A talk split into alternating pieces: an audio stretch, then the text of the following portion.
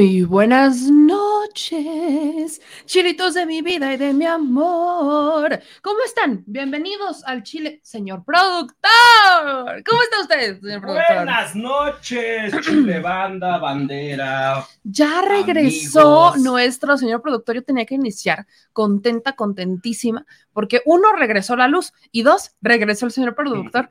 Apenas el señor productor acaba de poder subir sus maletas, porque como vivimos en un piso muy elevado y trae muchas petacas, Uh, Este, sí, sí, y, y no de las que van en la retaguardia, sino las petacas que uno tiene que cargar con todo su equipo y demás, apenas está logrando subir. También de las otras, también de las otras. Pero bueno, el señor productor apenas está subiendo su maleta, se nos fue la luz. ¿A quién más se le fue la luz en la Ciudad de México? Cuénteme, cuénteme, porque hoy hubo, llovió, llovió, este, y se fue la luz un rato, luego regresó, luego se volvió a ir, luego regresó, luego se volvió a ir, y estaba muy intermitente la luz, entonces, pues disculpe usted la tardanza, pero se hizo la luz, literalmente, se hizo la luz. Se hizo la luz y llegó usted, el señor productor, que se fue a Oaxaca, se fue a Monterrey, no, Anduve hombre. de gira artística. Anduvo de gira Muy artística productiva. bastante productiva, bastante productiva, porque eh, el señor productor se fue a hacer, se los platicaba en el detrás de la mañanera de hoy, miércoles 6 de julio, en donde les decía que el señor productor se fue a, eh, a Oaxaca a platicar con familiares de víctimas del de, el tráiler en San Antonio, de los migrantes que, que, salieron y que se trajo muy buenas historias que están en su Instagram, que bueno, no las, fue, no las hizo para este espacio porque el señor productor también tiene que perseguir la chuleta y fue para Univision, entonces, miren, se lo, como se los decía en la mañana, no, no, no, soy de las que les van a andar recomendando contenidos de Univision, pero sí, Ah, pero, sí, pero sí les voy a recomendar el contenido del señor productor que usted va a encontrar en las redes sociales del señor productor, que yo agradezco infinitamente a nuestros seguidores y a las moderadoras que saben cuáles son las redes para que puedan pegar la liga y se las puedan compartir, porque evidentemente es un muy buen contenido. Eh, Eso por el tema migrante. Entonces estoy muy contenta de tenerlo de regreso, señor productor. Ya lo, ya lo extrañaba su audiencia. Ya los extrañaba, te extrañaba. Yo, yo, sé, yo lo sé, señor productor, yo, o sea, yo estoy consciente de eso. Pero, Aquí estamos, qué listos. bonito, qué bonito, porque estamos listos. La vida sigue. Por supuesto que la vida sigue y seguirá, y seguirá. Estamos muy contentos porque hay mucha información. Y mire usted, que hoy tenemos que hablar del primo del señor productor. El, el, primo hermano señor Mira, productor. Tú me sacas, famili tú me sacas familia. Pues es como... que son tus familiares, yo qué culpa tengo. Oye, no, no los niegues, no niegues tus, no, no niegues tus parentescos, oiga. No, no, niegues tus parentescos. Los tengo de parientes a parientes, pero. Hay niveles, sí. Hay unos eso, que se pasan. Eso, de hay niveles. Pero. de verdad, ¿qué pensará realmente la familia directa de todos ellos? ¿Qué pensará igual? la familia de Alito Digo, Moreno? Mira, no, no necesariamente tiene, refleja la actitud de una persona como él. Eh, quién es su familia. Puede haber gente que realmente eh, esconda el nombre y diga, sí. yo ahí no me meto. Sí, ¿no? claro. Yo no soy, no me metan en la misma bolsa. ¿Quién sabe? Porque bueno, al menos la familia directa de Alejandro Moreno Cárdenas pues se ha beneficiado sí. ampliamente. Entonces, pues sí, yo, yo, qué bonito, vaya. Pero primos, por ahí, ahí que ¿Quién diga, sabe? Como muchos de ellos han beneficiado, creo que solamente cuestionan, bueno, quisiera pensar que dentro de algunos de ellos no faltará el primo lejano que sea ético, ¿no? Quisiera uno pensar, pero la verdad es que no tenemos muchos elementos para, para decirlo. Pero lo que sí tenemos mucho que decir el día de hoy es que Alejandro Moreno Cárdenas acaba de aplicar un este Gustavo Doyos Walter. ¿Se acuerdan cuando Gustavo Doyos Walter se fue a acusar al presidente Andrés Manuel López Obrador? Recién, recién este, iniciaba la administración, porque recién iniciaba la administración. Y Gustavo Doyos Walter se fue a quejar, ¿no? Fue a la, con el rey de España y fue a acusar al presidente Andrés Manuel López Obrador porque era un gobierno autoritario y claramente quería instaurar una dictadura en contra de toda democracia, ¿no? Se acordarán de eso que también fueron a pedir disculpas, que porque, ay, es que el presidente, ¿cómo se le ocurre? Perdón que el presidente le esté exigiendo o esté poniendo sobre la mesa que España o el gobierno de España le debería de ofrecer disculpas a el, el acontecimiento mexicano, ¿no? Del genocidio, que así hay como que así hay que llamarlo, de la conquista. Entonces, ahí va Gustavo de Hoyos, bien obediente, bien servil, a pedir disculpas, ¿no? Al rey de España. Pues hoy, Alito Moreno aplicó la misma. Yo sí quiero saber, porque esta sí es una duda muy genuina, ¿qué estará pensando? Alito Moreno cuando decide deje usted ir a, ir a Ginebra para acusar al presidente con la ONU. ¿Qué pensará Alito Moreno después de todo lo que sabemos, de todos los audios que hemos escuchado? ¿Qué pensará este señor a la hora de ir a España? ¿Qué, o sea, sí, sí tengo esta duda bastante genuina. No logro entender qué, piensa Alejandro Moreno Cárdenas. Y es que aparte lo presume alegre y campalmente. Miren, aquí están en sus redes sociales, ¿no? Alejandro Moreno Cárdenas presume que tuvo grupos, ¿no? Vea, vea usted. Dice, saludo con aprecio al presidente del gobierno de España, Pedro Sánchez, en esta eh, gira internacional del trabajo. La relación entre México y España siempre debe ser fuerte, cercana y sólida. Ah, pero uno, lenguaje corporal de Pedro Sánchez. Lo evade épicamente. Ni siquiera lo saluda como tal. Al quien saluda es al que está acompañando a Alejandro Moreno Cárdenas. Pero Pedro Sánchez nada más le da como una, así como de, ah, sí, chido. Intenta, ¿no? Eh, mantenerse una distancia. Y es Alito Moreno el que está de servir. O sea, Alejandro Moreno Cárdenas, y vaya, el lenguaje corporal es clarísimo. No, uno no tiene que ser experto en lenguaje corporal para entender eh, cómo Pedro Sánchez, pues sí intenta marcar una raya de Alito Moreno desde la educación, desde la diplomacia y la educación. Pero lo que a mí me brinca de este primer, de este primer tuit de Alejandro Moreno Cárdenas en España, siendo él un gran político, es que justamente un priista es embajador de España, designado por Andrés Manuel López Obrador, y la incongruencia de Alito Moreno de correr a ese priista. Vaya, yo nunca estuve de acuerdo con la designación de Quirino Ordaz, yo, no estoy de acuerdo y lo he dicho muchas veces, aunque, y lo vaya, abro este paréntesis para que no se malentienda, entiendo la estrategia detrás de todo esto, pero no lo comparto. ¿no? O sea, entiendo la estrategia del presidente Andrés Manuel López Obrador y vaya que funcionó, porque se dio bajo un contexto en donde justamente este, eh, se, se, ha destruido el PRI, o sea, el PRI se ha estado destruyendo, se ha estado fragmentando lejos de unirse y aparte por cosas bastante eh, tontas, ¿no? Entonces, vaya, e, entiendo la estrategia del presidente, pero yo nunca estuve de acuerdo con la designación de Quirino Ordaz como embajador de México en España. Total, que el presidente lo designa, Quirino estaba como supuestamente entre la espada y la pared para ver si le entraba o no le entraba. Y al final, evidentemente, le entró, porque en el PRI no hay futuro. Y, y, hay que ser honestos, en el PRI no hay un futuro, no existe un futuro en el Partido Revolucionario Institucional. Entonces, pues Kirin Ordaz tampoco tuvo una decisión muy difícil que tomar. El PRI lo amenaza con eh, correrlo si aceptaba la propuesta del presidente, acepta la propuesta del presidente, el PRI lo corre y ahora estamos en un escenario en donde el presidente nacional del PRI va a España a decir que la relación entre México y España siempre debe ser fuerte, cercana y sólida. Vaya, creo que sí se entiende, sí se entiende la ironía del asunto, ¿no, señor productor? O sea, yo sí entiendo la ironía del asunto, en donde es un priista el que va a España corrió a un priista que fue designado como embajador, porque cómo es posible que Andrés Manuel López Obrador lo designara. Entonces, vaya, van en contra porque quieren estar en contra. Eso es lo único que queda claro. Entonces, aquí vemos, y quizás, no, lo sé, no, conozco a Pedro Sánchez, ¿verdad?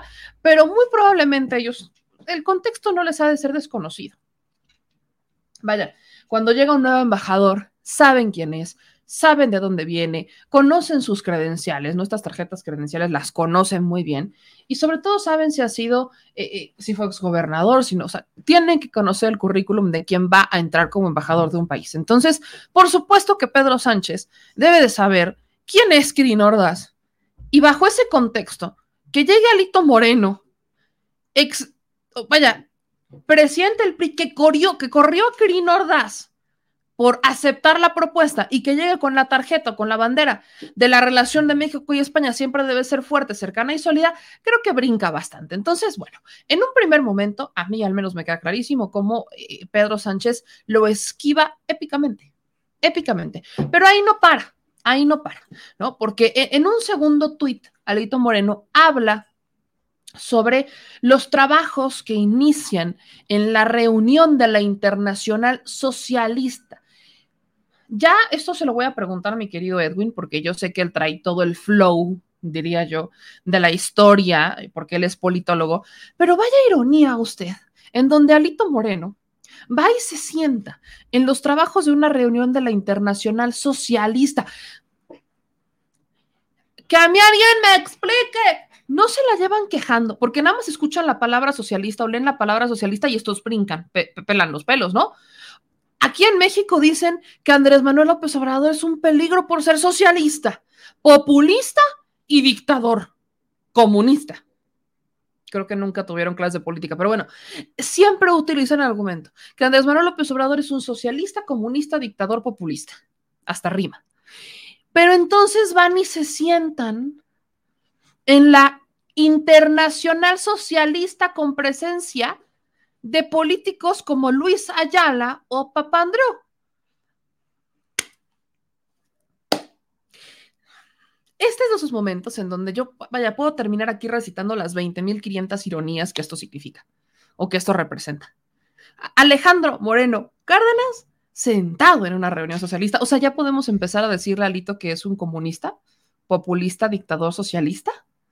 Ya, podemos empezar a decirlo. O, cuándo es el banderazo, cuándo nos dan el Q, cuándo nos dan luz verde para hacerlo sí tengo estas dudas. ¿Cuándo nos van a dar el, luz verde para hacer esto? Porque no, termino de encontrarle lógica a, este escenario. Pero ahí no termina. O sea, le digo que es ironía tras ironía tras ironía.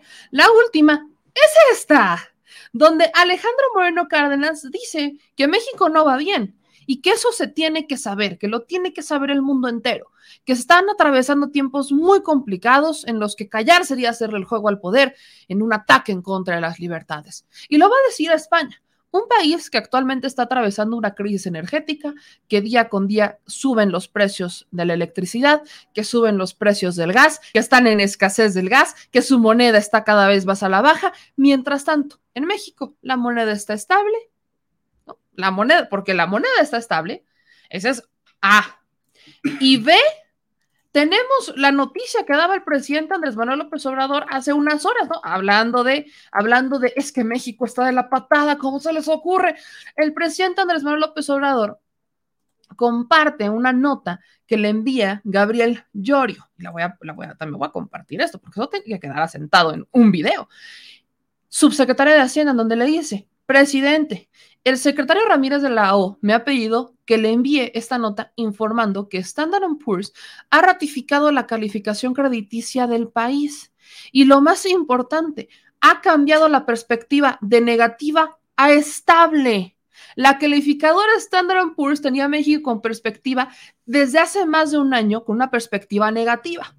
Esta modificación es importante porque cuando un país tiene una perspectiva negativa, es probable que exista una reducción en la calificación. Además, brinda mayor certidumbre a los inversionistas de que no habrá una baja de la calificación en los siguientes meses, usualmente en los próximos 12, a menos que suceda algún evento extraordinario. La calificación está reconociendo la estabilidad y la prudencia fiscal y la moneda que ha promovido esta administración.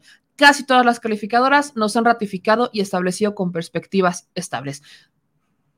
¿De dónde saca Alejandro Moreno Cárdenas que México está peor que nunca? ¿De dónde lo saca? Ahora, hay que, tener, hay que decir que Standard sus, sus parámetros para calificar son muy estrictos. Aparte, Standard Poor's, no, vaya, desde un inicio había calificado mal a Andrés Manuel López Obrador, ¿no? Y cada que ellos decían, no, es que Standard Poor's y las calificadoras, y vean que están, o sea, el propio Alito Moreno y toda su amalgama de seguidores, si es que todavía tiene, decían y agarraban las notas de Standard Poor's justamente para decir que el gobierno de Andrés Manuel estaba de la patada. Hoy ya no las van a tomar. Hoy no las van a retomar, porque entonces yo me, sigo preguntando, ¿de dónde saca Alejandro Moreno Cárdenas que este país está peor que nunca? ¿En qué país vive Alito Moreno? Creo que esa es la pregunta que voy a hacer. Nos vamos a quedar con esa pregunta. Evidentemente, y esto lo debería de entender España, y lo debería de entender Alemania, y lo debería entender todos los países en todo el mundo, es completamente lógico que Alito Moreno esté frustrado, enojado, empalamado. Es lógico. ¿Por qué? Porque el México en el que Alito Moreno vive, que no es el mismo al que viven los 130 millones de mexicanos, el México en el que vive Alito Moreno sí está en la patada. Pues les han quitado las, las, este, las factureras. Les han incrementado los delitos por los cuales les podrían quitar el fuero les han, este, vaya, no, no les han aprobado una sola iniciativa del PRI-PAN-PRD. No tienen propuestas, no, no tienen nada. O sea, seamos serios, seamos serios. Alito Moreno lo están investigando por, vaya, La Fiscalía General del Estado de Campeche está cateando las casas de Alito Moreno. Él dice que no son suyas, pero luego sus amigos dicen que sí son. O sea, es evidente que para el mundo de Alito Moreno, pues vaya, las cosas no han salido bien, han perdido dinero, está perdiendo estados, ya perdió el registro en Quintana Roo, el PRI. Evidentemente el México de Alejandro Moreno Cárdenas no va bien, está en la patada, está para llorar, debería de buscarse ya una terapeuta, va a caer en una seria depresión. Alito Moreno, claro que el México en el que él, en el que él vive, en ese de corrupción y de impunidad, por supuesto que está, vaya para llorar. Pero no es el México de todos, fíjese. No es el México de todos. Es el México de, de solamente una clase, la clase política y el 1% capaz de almacenar la riqueza, porque ni siquiera es de generarla la generan los trabajadores. Gracias por esa corrección que me hicieron hace no meses. fueron- pues no fueron capaces, más bien se aprovecharon de la circunstancia. Por eso, pero son capaces de almacenarla, o sea, no de generarla, que es lo que yo decía hace meses. ¿Te acordarás que yo decía son capaces de generarla? No. Bien me lo corrigieron en las redes sociales. Ellos no la generan. La genera el trabajador con el sudor de su frente. Y el empresario, no todos, pero sí algunos, han abusado épicamente. Entonces, claro, cuando vemos que este país está empezando a equilibrar el barco, no les voy a poner el video porque ni se escucha, ¿no? Pero dijo exactamente lo que ha dicho siempre Alejandro Moreno Cárdenas, que está siendo víctima de la represión de esta administración en contra de aquellos que dicen la verdad. Pues no. ¿Por qué? Espérate, me estás cortando el hilo de mi actuación digna de un Oscar. ¿Qué- qué- Va de nuevo. es que, chale, Es que Alito Moreno fue a decir que eh, este gobierno represor, populista, dictador, socialista, lo- lo- se la trae en contra de él. Una persona, una persona que dignamente y valientemente ha estado en contra de la administración. Porque no se va a callar, no lo van a reprimir ni lo van a amedrentar Alejandro Moreno Cárdenas que acusa a Andrés Manuel López López Obrador de socialista, pero se va y se sienta en la reunión de socialistas. Entonces, ¿para qué se los pongo? La neta, no tiene caso. Pero, vaya, bien dice señor productor. no que muchos huevos. No que muy valiente, no que el nada debo, no que nada demo. Yo pregunto. Porque así lo dijo. Es que O sea, lo dice, claro. Así de. Por supuesto que lo dice. truenan mis chicharrones y. Miren, a estas alturas. Alito, Alito ya lo debería de acompañar el, el, este, el equipo que musicalizó a Silvia Pinal con la de Mujer Casos de la Vida Real. Ya debería de estar Alito Moreno con Alito Casos de la Vida Real. Y debería de estar atrás de él. Y él, acompáñenme a ver esta triste historia. Ya debería de ser, ya, vaya, ya debería de, de estar ahí Alito. Es más, yo sigo esperando el, el video donde Alito sale con un traje morado a decir que todo lo que ha ganado, o sea, esa casa blanca que tiene en Campeche, ha sido con el sudor de su frente, con el trabajo de años con Televisa. Digo, perdón, este, son sacando Televisa y a los empresarios, digo, perdón. Usted me entiende, ¿no? Usted me entiende a qué, a qué me refiero. Así que, como bien dice Emilio Ruiz, no que muy pantera el animalito y salió gatito, bien justamente como, Exacto. bien como lo dicen. Vamos, vamos a, a meterle a esto porque no quiero cortar el hilo. A ver si me ayudas con el doctor Frisbee a que nos aguante tantito. Porque no quiero, no quiero ir y venir en temas. Así que, pues voy a entrarle con mi querido Edwin Manning para que él me ayude, para que él me ayude a este a, a poner sobre la mesa o a lograr entender, porque yo en serio no entiendo, a un Alejandro Moreno Cárdenas que va y se sienta literalmente con la internacional socialista. Simplemente no lo entiendo. Así que, de forma muy breve, porque hoy solo tenemos a mi querido Edwin, vamos a darle de una vez que es mole.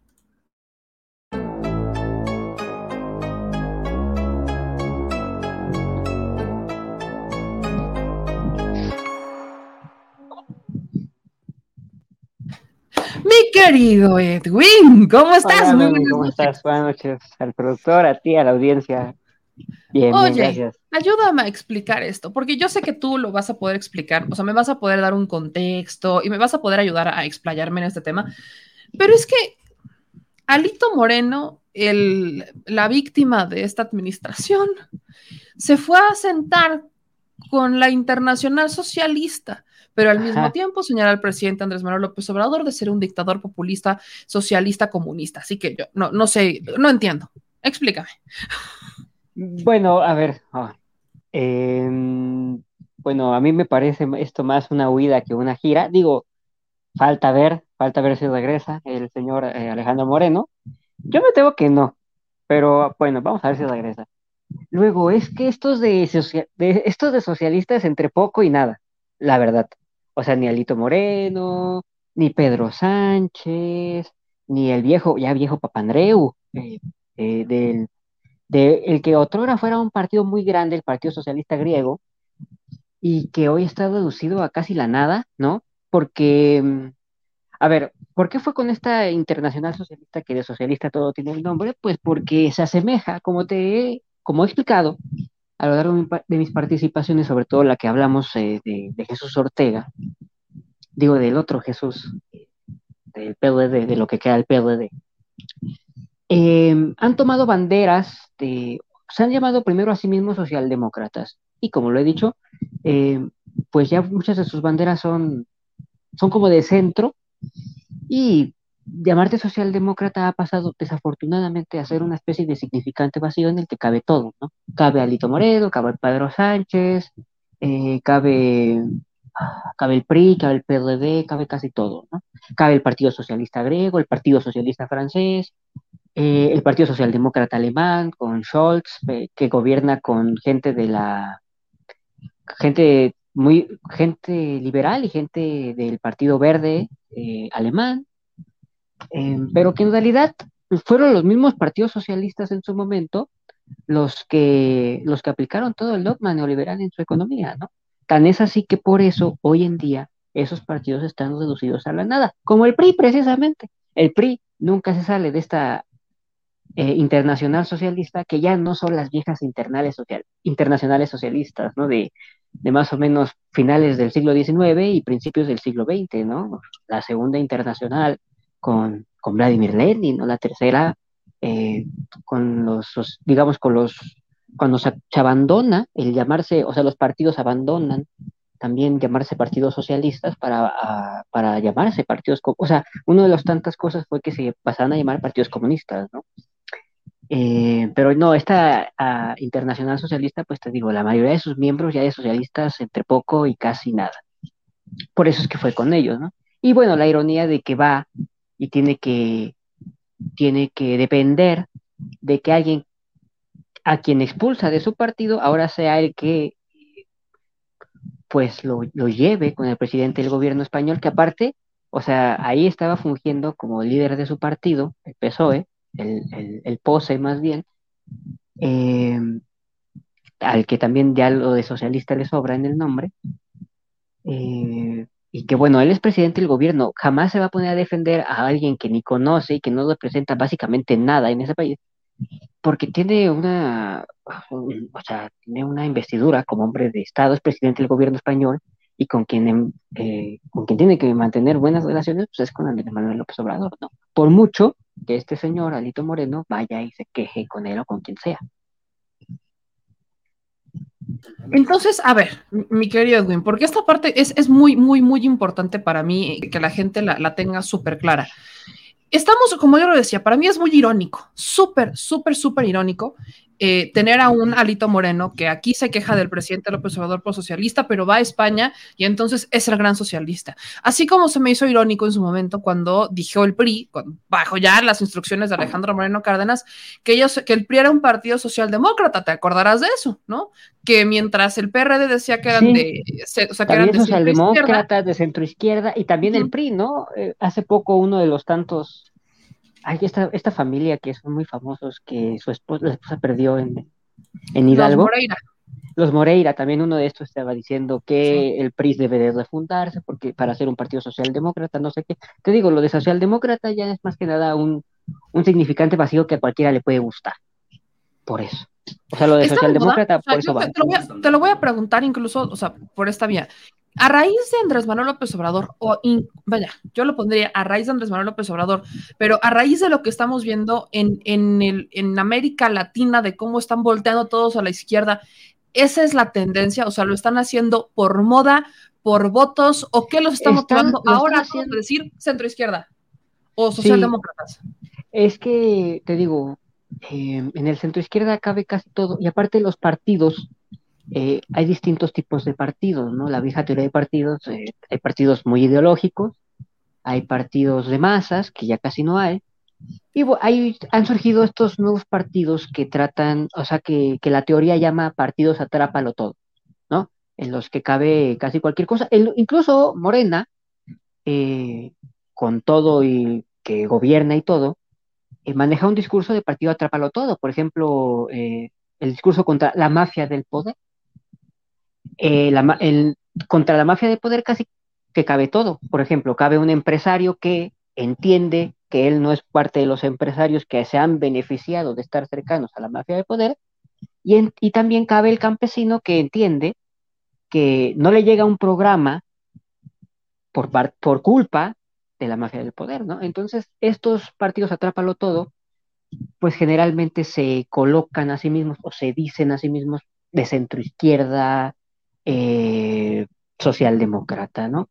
Eso está también está un poco de moda y también es miedo a este otro especie de significante vacío, que es que te, acusen de populista, ¿no? A, a, Trump lo acusan de populista, a Bolsonaro lo acusan de populista, a Lula da Silva al mismo tiempo de populista, a Andrés Manuel López Obrador de populista. Entonces, el, utilizan el término socialdemócrata para, primero, que en su electorado quepa casi todo el mundo, y como moda y para evitar que te lancen el eh, uno que es más peyorativo, más eh, pues que tiene una connotación bastante más negativa que es lo de populista, ¿no? Pero a final de cuentas, ser socialdemócrata antes era toda una serie de cosas, está en favor del sindicalismo, partir también de un análisis de clase, pero la socialdemocracia hace mucho que dejó de ser de izquierda, hace mucho ya. Ahí, ahí te voy a, 50 años.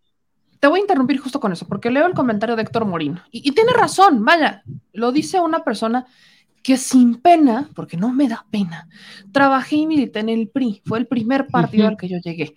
Y muchos veníamos, vaya, muchos, muchos, muchos, hasta el propio presidente hace años, pero vaya, fue en distintas épocas, evidentemente. Pero justamente dice Héctor Morín, los orígenes del PRI tienen una base socialista, no obstante, tras la llegada de los tecnócratas, eh, tecnócratas, perdón, eso se perdió. Me queda perfectamente claro, es lo, lo siempre lo hemos dicho, pero es que los tecnócratas no se han ido los empresarios no se han ido, los corruptos no se han ido. Entonces, cuando vemos a un Alejandro Moreno Cárdenas, por eso digo que a mí me, parece muy cómico ver cuando se va a España e incluso justamente este mensaje de estar sentado en la reunión de la Internacional Socialista en España para ir a acusar al presidente López Obrador, acá no España, el país que vino a colonizarnos bajo la idea, o sea, vaya, con genocidio, no, para mí no tiene, eh, no, no, es este sentido y yo creo que sería bueno para que la gente lo tuviera claro, no se las compren, o sea, yo no me compro el que el PRI esté regresando a sus bases cuando la reforma eléctrica la votaron en contra, perdón, claro, o sea, queda perfectamente claro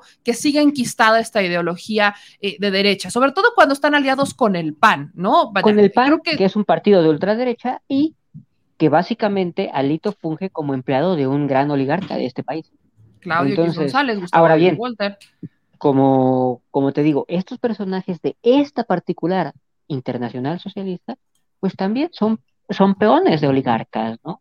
O sea, em, Pedro Sánchez probablemente después de su etapa como, como jefe del, como presidente del gobierno español, pues va a acabar como Felipe González. ¿Quién fue Felipe González?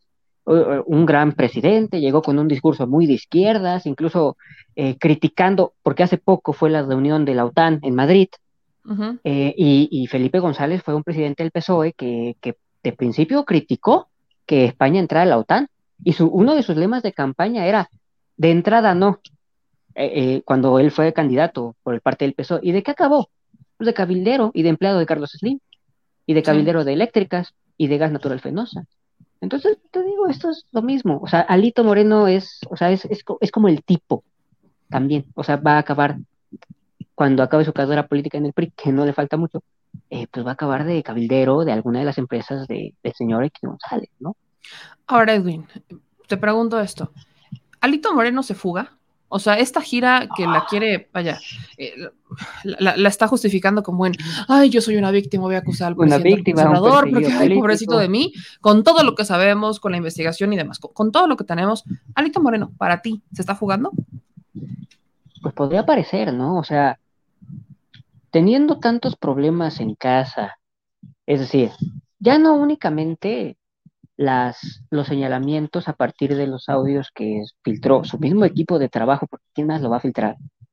Eh, y que ha revelado la gobernadora de Campeche. Pero lejos de esto, el PRI venía haciendo agua de hace bastante tiempo, bajo el liderazgo de Alito, bajo el, o bueno, el supuesto liderazgo de Alito, ¿no?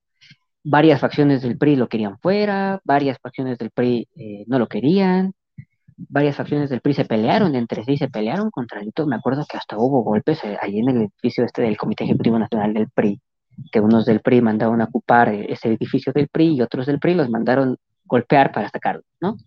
Entonces el PRI ya venía haciendo agua con el bajo liderazgo de Alito.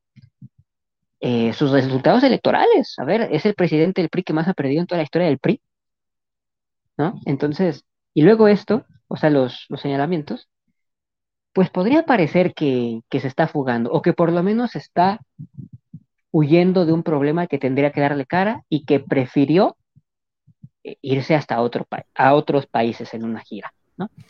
Claro. Que, quién sabe, o sea, que, el objetivo es como vengan aquí a ayudarme, ¿no?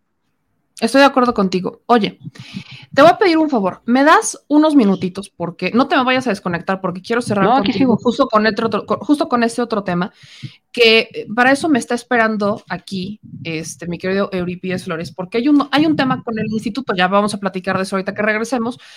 Pero justo sí quería retomarlo porque, miren, el día de ayer, eh, el Instituto Nacional, ahorita regreso contigo, Edwin, no te me vayas a desconectar. El día de ayer, eh, el Instituto Nacional Electoral, ahí está, emite una tutela preventiva a Morena y diversas personas servidores públicas para prohibir la realización de actos proselitistas anticipados a los procesos electorales locales de 2023 y federal de 2024.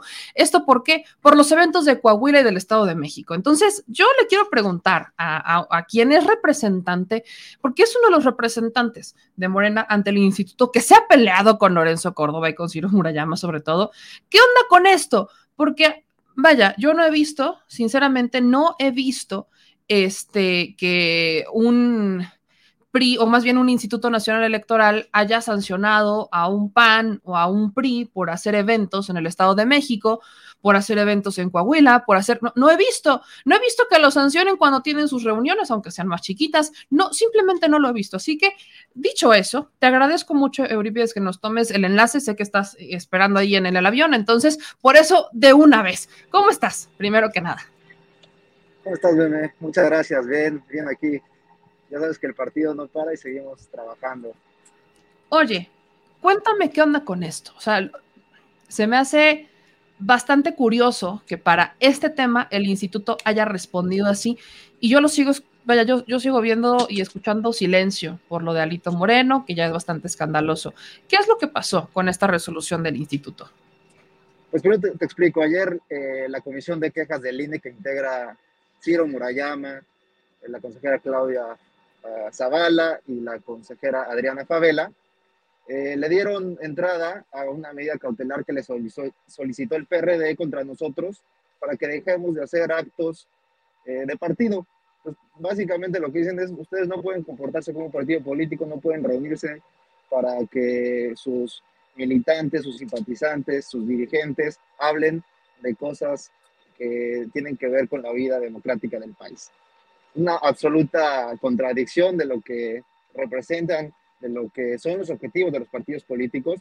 Y bueno, eh, la verdad es que nosotros estamos absolutamente convencidos. Esto se trata de parte del bloque conservador, de tratar de callar a Morena, eh, porque pues no tienen cómo competir los partidos de la corrupción contra nosotros. Ellos, pues por supuesto, si eh, llamaran a un mitin en Toluca, imagínate, este, que se pare ahí o pongan la foto de Peña Nieto en Toluca, ¿qué va a pasar?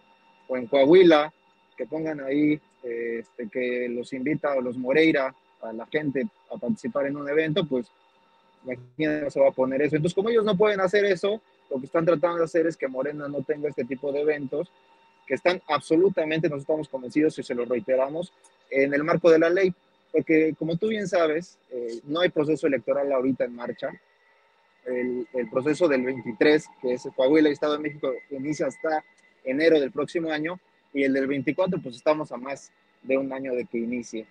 Eh, entonces, esta estrategia de, de, de tratar de callar a, a, a, Morena y tratar de restringir sus derechos político-electorales a los ciudadanos, ahora resulta que ya nadie puede hablar de sus aspiraciones, que ya nadie puede decir que la cuarta transformación se tiene que consolidar, porque ya se trata de actos anticipados de campaña cuando ni siquiera estamos eh, iniciando, no tenemos ninguna, eh, digamos, eh, formalmente ninguna apertura de, del proceso electoral del 2024 de México.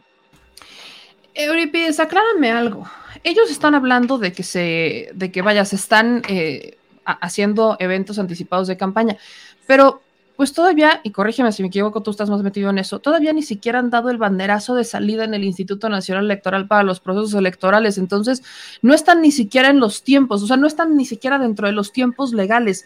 ¿Cuál es su argumento legal para decir que están en actos anticipados de campaña, cuando de hecho, vaya, fueron evidentemente eventos en Coahuila y en el Estado de México, sí son dos estados en donde pues se van a, a haber elecciones el próximo año, pero yo no vi que se presentara allí el candidato, los candidatos o que fueran a hablar este, de, ay, es que yo quiero ser, no, fueron todos, fueron muchos representantes del partido a hablar sobre la continuidad la transformación en estos dos estados. Entonces, el INE, si yo no, no, mal recuerdo, inicia el procedimiento hasta octubre, o sea, le da el banderazo de salida hasta octubre al proceso electoral del próximo año y ahorita no tendría fundamento legal.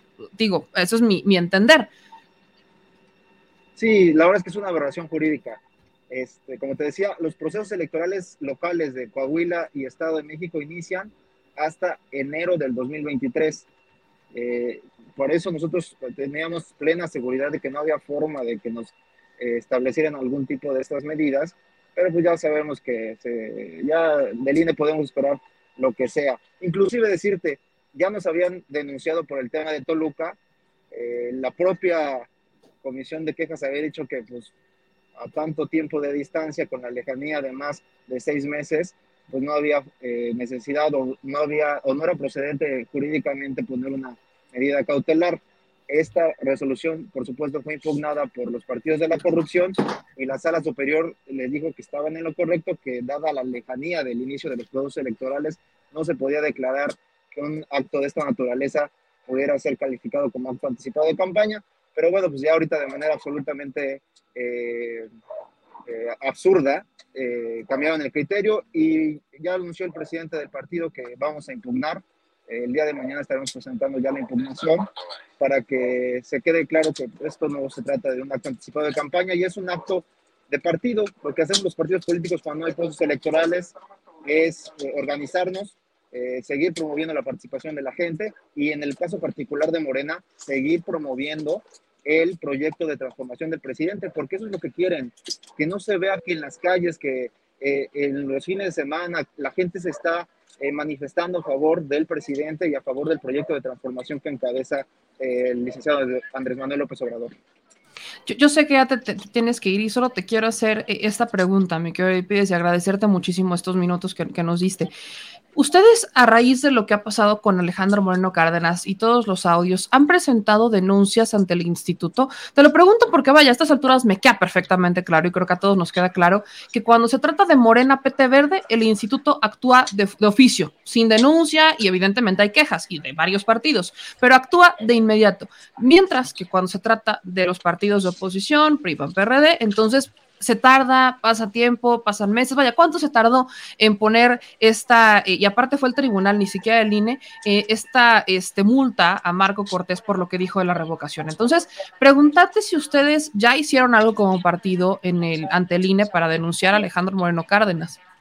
Por supuesto que sí, tenemos más de cuatro denuncias presentadas por los audios de, Lore, de, Lorenzo Córdoba, sí, Lorenzo Córdoba, el, el que lo ha permitido, de Alito Moreno, por financiamiento ilegal de campañas, por extorsión a proveedores, por eh, lo que ya quedó al, al, final acreditado también, la contratación de espacios en radio y televisión por parte de un partido político, lo cual está absolutamente prohibido por la Constitución e inclusive puede ser motivo de que le quiten el registro al PRI.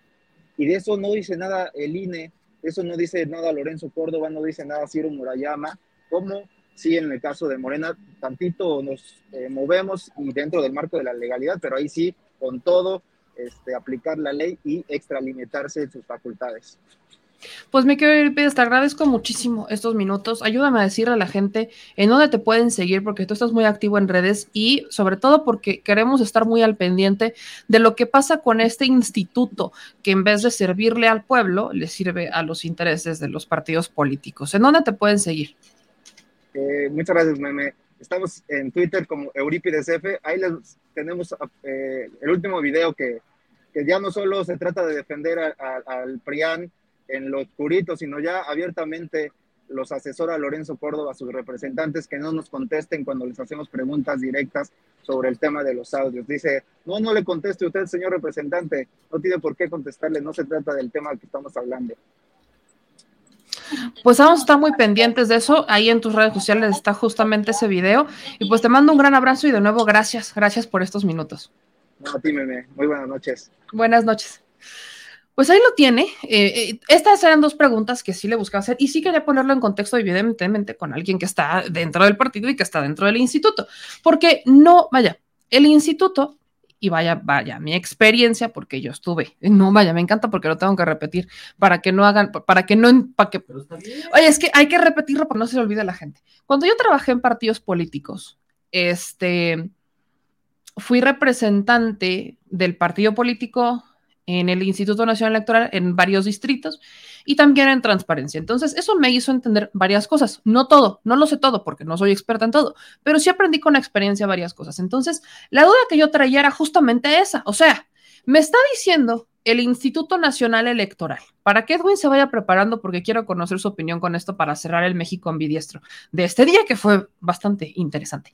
Este, el Instituto Nacional Electoral me está diciendo que sin estar en tiempos legales, ¿eh? porque no estamos, el INE no ha dado el banderazo de salida para los procesos electorales del 2023. El banderazo de salida para el proceso electoral del 2023 está hasta octubre, noviembre. Entre, vaya, según yo, es en octubre. O sea, en octubre se da el banderazo de salida. Sí podría ser, creo que sí es a finales de septiembre, principios de octubre. No, esa es una cosa. O sea, una cosa son los candidatos. Eso no tiene que ver con el INE. Nada tiene que ver con el INE. No, los candidatos son en diciembre. Porque la precampaña ah, la precampaña inicia en diciembre. O sea, la precampaña de, inicia en noviembre, finales de noviembre 10. No es cierto, de diciembre a febrero son los tiempos de precampaña. Entonces, el, o sea, el, el instituto siempre inicia o dan banderazo de salida antes de que inicien todos estos procesos. ¿Por qué inicia desde octubre?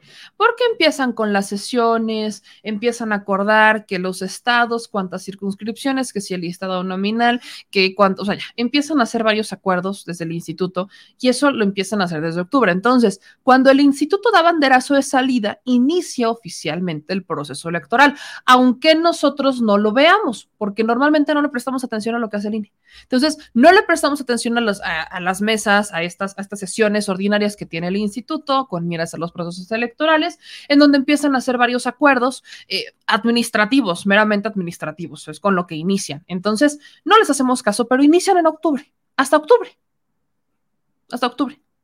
Entonces, no puede haber actos anticipados de campaña porque todavía ni siquiera estamos en los tiempos de campaña, todavía ni siquiera estamos en ellos. Ahora, esto, y nos decía Euripides, que esto ya había ocurrido en alguna ocasión y que el tribunal le respondió justo esto, que no hay manera en que ellos puedan este, decir que hay actos anticipados de campaña cuando todavía no está el banderazo de salida. Eso es lo que se le cuestiona al Instituto Nacional Electoral, que lejos de querer o lejos de demostrar independencia, lo que está demostrando es un servilismo hacia el PRI PAN PRD, sobre todo al PAN, hay que decirlo, sobre todo al Partido Acción Nacional. Y al PRI, pues lo termina protegiendo. También le pregunto a Eurípides si ya presentaron denuncias y me dice que hay cuatro en contra de Alito Moreno. No una, cuatro denuncias en contra de Alejandro Moreno Cárdenas por los audios y es momento en que el INE ni sus luces. O sea, cuatro denuncias en el Instituto Nacional Electoral por actos que ya ocurrieron o sea, ya pasó. Esta es una constante del instituto. Vean ustedes las, vea usted la incongruencia que yo veo aquí. Por un lado, tenemos a este Instituto Nacional Electoral emitiendo tutelas preventivas a Morena y servidores públicos y personas para que no hagan nada cuando están todavía, cuando ni siquiera estamos dentro de los tiempos. Pero por otro lado, cuando se trata de algo que ya ocurrió, que no es la primera vez que pasa, porque ocurrió con Odebrecht, ocurrió con la Operación Zafiro, o sea, siempre que tiene que ver con el PRI, el INE, ni sus luces. Parece que lo va a investigar 10 años después, a ver si todavía pueden hacer algo. Así, así, así pasa. Cuando se trata del INE para investigar al PRI, vemos que hay años, pasan años. Vaya, ¿usted sabe algo que haya ocurrido a raíz de Odebrecht? ¿Que haya ocurrido a raíz de la operación Zafiro? Yo no. Bueno, entonces hay cuatro denuncias presentadas por Morena en el Instituto Nacional Electoral por el caso de Alejandro Moreno Cárdenas por los audios, en donde se hablarían de presuntos delitos electorales, entre los que al menos destaca el que se hayan entregado 25 millones a diputados, a candidatas a diputados de Michoacán en las pasadas elecciones federales, y además que presuntamente al menos dos diputadas, Paloma Sánchez y Karina Barrón, eh, de Nuevo León y no, no, sé de dónde es Paloma Sánchez, pero bueno, al menos estas dos diputadas habrían o existe la posibilidad de que se hayan rebasado los topes de gastos de campaña porque hubo pagos en efectivo que probablemente no están declarados ante el instituto. Entonces, lejos de que el instituto emita un informe y diga, bueno, sí, es que los estamos investigando, lejos de eso, el instituto está callado con lo de Alejandro Moreno Cárdenas. Callado. No hay nada, no dicen absolutamente nada. Por eso es que uno encuentra esto bastante curioso. Ah, pero ahí no acaba. Me acaban de pasar algo que ya me habían comentado muchos de ustedes. A ver si el INE, de puritita chiripa, también sanciona esto. Quiero ver si el INE de puritita, sí. Miren, porque soy buena onda y le quiero dar un voto de mínima intento de confianza nada más para ver qué pasa. Ahora sí que por la experiencia. El Partido Acción Nacional, porque este es del PAN, está emitiendo ciertas encuestas telefónicas para posicionar a quien ellos quieren que sea su candidato. Escuche usted el audio, porque hay audio. Escuche, súbale volumen y escuche el audio que grabaron mi, querida Ana, que le mando un beso, que grabó, que ya me habían platicado de esto, pero no habían grabado el audio. Ahí les va, a ver si el INE también sanciona al PAN por actos anticipados de campaña. Digo, congruencia sería, ¿no? Vamos a ver.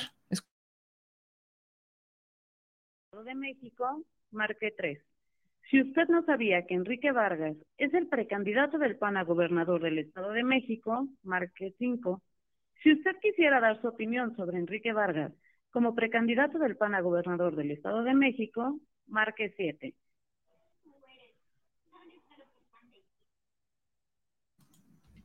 Va de nuevo. De México, marque 3.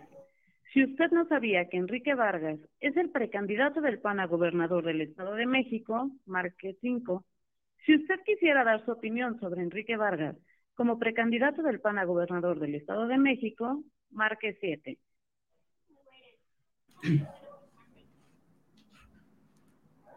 Y si no, espera en la línea. Omar por el 01800. Enrique Vargas ya es precandidato del PAN. Sí, le acabo de decir al señor productor que lo de los precandidatos está diciembre. Es precandidato del PAN. Ah, caray. Ah, caray. Es precandidato del PAN. ¿Qué dirá el PRI al respecto de esto? Yo pregunto. ¿Qué dirá el PRI sobre esto? Un partido que no quiere perder el Estado de México, que muy probablemente aquí yo veo complicado que vaya en alianza con el PAN. Vaya, si están tan desesperados, si están tan desesperados, definitivamente van a ir en alianza con el PAN. Pero, bueno, eh, sería eh, insisto yo, sería algo, ¿cómo, decirlo? ilógico que el PRI, si, es tan fuerte como piensa en el Estado de México, eh, sería bastante ilógico que fuera aliado con el PAN, ¿no? Pues ahí está, creo que su candidata va a ser eh, Lagunes, si no estoy mal. Entonces, ¿y, ¿y, el PRD quién propondrá? ¿O de qué lado se va a ir el PRD? ¿Con mamá o con papá? porque acuérdense que el PRD es como el hijo perdido en medio de un pleito de divorcio bastante eh, elegante. ¿A, dónde se irá el PRD? ¿Te- ¿Tendrá candidato el PRD? ¿Sabe lo que es un candidato el PRD? ¿Hace cuántos años el PRD no propone un candidato? Porque ya el PRD no tiene un solo estado, está perdiendo el registro e- en varios. Entonces, eh, pregunta seria. Es una de estas preguntas serias. Ahí está el audio. Ahí está el audio en donde pues dicen, dicen que este, pues que ellos ya tienen un precandidato. El PAN ya tiene precandidato. Cuando todavía ni siquiera estamos en los tiempos legales. Estos no son actos anticipados de campaña, tío INE. ¿No son o sí son? Porque vaya, usted, ah, no, vaya, quizás no lo dimensionan, pero contratar estos call center no cuestan tres pesos, ¿eh? Contratar un call center, si lo quieren hacer de la forma austera, austera como lo hacían en el verde, contrataban a los, o sea, eran los brigadistas, les compraban celulares, les compraban chips y los ponían a hacer llamadas. Pero esta no es la forma austera, esta es una grabación. O sea, contratar un call center no es barato. Sobre todo, sobre todo en un estado tan grande. O sea, estamos hablando del estado más grande, con la lista nominal y el padrón electoral más grande de todo México. Por eso es la joya de la corona el Estado de México. Porque aparte es el que mayor población tiene. Por eso tiene el mayor padrón, el Estado de México. Son muchos, son millones. Entonces, todo se multiplica. Todo se multiplica por exponen se, multiplica exponencialmente. Entonces, no cuesta tres pesos. Otra, de dónde están sacando los teléfonos. Porque a estas alturas de la vida se supone que esto no lo pueden hacer porque habla de una clara vulneración de los datos personales de los ciudadanos. Si ni los bancos lo deberían de estar haciendo, un partido político como que, como por qué lo debería de hacer. O sea, aquí hay varias cositas que el Instituto Nacional Electoral perfectamente se puede sentar a, a hacer una sesión y cuestionar al PAN, sancionar al PAN, emitir aunque sea un comunicado, aunque sea. Y ni eso, un extrañamiento, un, este, una tutela preventiva. Hay varios recursos administrativos en el INE que pueden emitir desde sus trincheras. ¿Qué, qué, va a pasar un año para que lo hagan? O sea, cuando ya sea el proceso electoral, van a sancionar al PAN por haber cometido actos anticipados de campaña y haber gastado millones para un call center en el Estado de México. ¿Tendrá que pasar un año para que esto ocurra? ¿O cuánto tiempo va a pasar para que el Instituto Nacional Electoral tome manos a la, a la obra? Al menos en este tema. Porque me queda claro que no son parejos, no, no son parejos, no existe un piso parejo en esto. Por eso es que el, o sea, la reforma al INE es tan importante. Es, y yo lo vengo, yo, miren, esto sí lo vengo diciendo desde que estaba trabajando en partidos políticos. El INE no le sirve a los ciudadanos, le sirve a los políticos. ¿Por qué? Porque son los políticos quienes designan a los consejeros. Por eso la premisa que hace la propuesta del presidente Andrés Manuel López Obrador de que se elijan a los consejeros y a los magistrados electorales por elección y que sean los ciudadanos quienes los elijan, me hace todo el sentido del universo. Muchas personas llevamos años diciéndolo.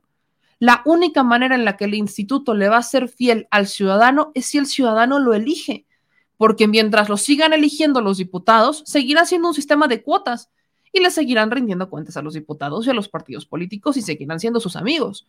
Eso es lo que va a pasar. Eso es lo que ha pasado eternamente. Y de un círculo vicioso, porque como ellos reforman, no reforman como debe ser, porque al final de cuentas perdón, pero perro no come perro.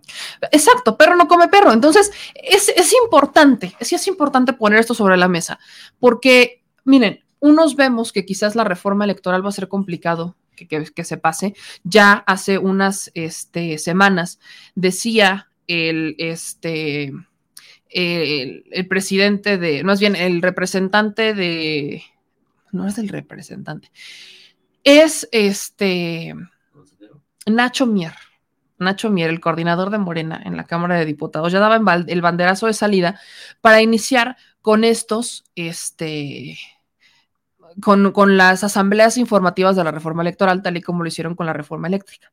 Ya daba el banderazo de salida. Hoy esperamos que en los estados en donde está gobernando Morena, que ya son más, son, vaya, Morena ya gobierna al 70% de la población, al menos ellos ya inicien con estas asambleas informativas. Ahora, de Puebla yo no espero nada, ¿eh? Y se lo digo con toda honestidad, porque en Puebla yo, vaya, las únicas asambleas informativas de la reforma eléctrica que se vieron en Puebla fueron las que hizo Nacho, las que hicieron los ciudadanos y el gobernador ni sus luces, ¿eh? Al menos que yo sepa. Si usted conoce alguna que el gobernador, avíseme y yo entonces corregiré. Pero al menos Puebla es un caso complejo. Pero en los otros estados sí tendrían que estarse moviendo y todos, todos los estados encabezados por Morena deberían de estar haciendo estas asambleas informativas para garantizar que los ciudadanos se generen un criterio propio. Al menos la premisa de muchos mexicanos desde hace muchos años ha sido justamente esa, que el instituto debe de cambiar al menos, miren, con que cambien a las personas que manejan al instituto, ya cambió el 50% de los problemas en el INE porque al menos habrá una voluntad distinta, porque saben, uno, que el cargo fue electo por los ciudadanos. Y dos, que el ciudadano, y debería de existir así como existe la revocación de mandato, debería de existir algo similar para los consejeros. Cuando se pierde la confianza del ciudadano en algo tan delicado como lo es el Instituto Nacional Electoral, entonces el consejero ya no puede estar ahí, porque perdió la confianza del ciudadano y no puedes ejercer un cargo si no tienes confianza ciudadana. Así que esto es, este es un tema, este sí es un tema que creo que hay que poner sobre la mesa. Mientras, mientras el PRI PAN PRD se está peleando por posicionar una, una narrativa que literalmente que es bastante falaz, es bastante falaz y voy a despertar a, mi querido eh, Edwin Manning para cerrar este, este segmento y justamente hacer el comentario final relacionado con el Instituto Nacional Electoral y lo que acabo de explicar y lo que dijo mi querido Eurípides Flores. Así que, mi querido Edwin, ¿qué opinas de esto? Aquí seguimos, pues también lo he dicho, es un, es un árbitro electoral al que le gustan algunos jugadores y al que le disgustan otros. Y entonces, como tú lo mencionas, cuando se trata de sancionar al movimiento de la generación nacional, jugador que no le gusta, lo hace de oficio, lo hace eficientemente, lo hace rápido. Y lo hace muchas veces incluso mediándose, o sea, pasándose por alto eh, tiempos procedimentales, ¿no? Y cuando se, cuando, cuando se trata de, de sancionar al PRI, al PAN, al PRD por, por sus diversas conductas que, digamos, violaría las mismas reglas que tendría que hacer valer el INE, eh, pues simplemente no hace nada. Entonces, pues, ¿qué opino? Es eso. Es un pretendido árbitro neutral que no es tal y que sería bueno que se reformara y que los consejeros del Instituto Nacional Electoral primera no duraran tantos años en su cargo. ¿Cuántos años llevas enquistado ahí Lorenzo Córdoba? Más de 10. Toda la vida, no toda la vida, porque yo platicando con Álvaro Arreola, que ya tiene, ya, tiene un ratito, miren, ya tiene un rato que no hablamos, se lo voy a invitar al menos a ver si nos contesta, a ver si para el viernes, mi querido Álvaro, que es experto y es inminencia en, lo electoral. Eh, él me decía, yo, porque yo le, yo le preguntaba, bueno, es que Lorenzo Córdoba dice que, bueno, él es académico y que no, no, no tiene. lleva trabajando toda su vida. ¿Por qué? Porque es de la camada de los que llegó con Voldemort. Exactamente. como eso. Exactamente. o sea, que él literalmente llegó con Goldberg y ahí se ha quedado. O sea, él está con Goldberg, ha estado toda la vida con Goldberg. Y él ha estado toda la vida con Goldberg. Y Goldberg fue el primer consejero presidente del entonces Instituto Federal Electoral. Federal Electoral. Y Córdoba eh, ha sido ya más de 10 años el consejero presidente del Instituto Nacional Electoral. Entonces es gente que lleva quitada muchísimos años, es gente que gana unos salarios estrafalarios, estratosféricos, que no se corresponden con la realidad económica del pueblo mexicano, eh, ni con la dualidad de lo que deberían ser las finanzas públicas, ¿no? Eh, entonces, pues eso ¿no? del árbitro y que necesita ser reformado, que va a ser muy difícil que pase la reforma electoral esta legislatura, pero ¿por qué no pensar en las siguientes? Es decir, eh, que no nos sorprenda si no pasa la reforma electoral.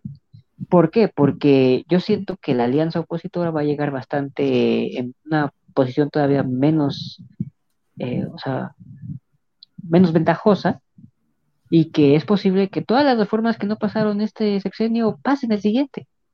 Porque han perdido mucho, mucho territorio, muchos mucho, mucho, mucho, mucho, mucha población, mucho voto. Entonces, igual y para el siguiente sexenio pasan todas las que no pasaron este. Además, yo aquí eh, voy a rescatar algo que me está diciendo mi querido Efraín, que, que, lo voy a invitar en estos días porque ahí tengo pendiente, qué bueno que me lo ha recordado, sobre el tema de la izquierda. Lorenzo Córdoba se ha dicho de izquierda, tú te acordarás, cuando dice que es un Sí. hombre de izquierda. Y, Porque y hoy es de izquierda, quiero- socialdemócrata, de centro. de digo, centro pueden derecha. agarrar- de- sí, pueden agarrar cualquier bandera y decir esto es el, el- esto es el centro izquierda. Y aparte, ellos van como, como pontificando, como eh, Boldenberg y toda la gente co- como Boldenberg. Ellos dicen, nosotros somos la izquierda democrática contraponiéndose a lo que ellos consideran que es la izquierda autoritaria que vendría a representar el al actual titular del Ejecutivo. Entonces, en el caso de de Lorenzo, izquierda. Ajá, porque aparte Lorenzo llegó por el peso de su papá, seamos honestos. Entonces, Seamos honestos, cada que claro. Lorenzo tiene una bronca, cada que Lorenzo ve que hay algo complicado, saca la, la tarjeta de su papá, ¿no? Saca la tarjeta aquí eh, del papá, de Arnaldo Córdoba, y es que mi papá, y entonces dice que es de izquierda. Pareciera que a estas alturas, tanto el instituto como el, PRI, como el PRD, que vaya, no, tiene años que perdió rumbo este partido, sacan la tarjeta de la izquierda como para congraciarse con el ciudadano y decir, épale, soy de izquierda. Y todos vamos a la izquierda, porque el corazón está a la izquierda, ¿no? Pareciera que sacan la bandera de la izquierda.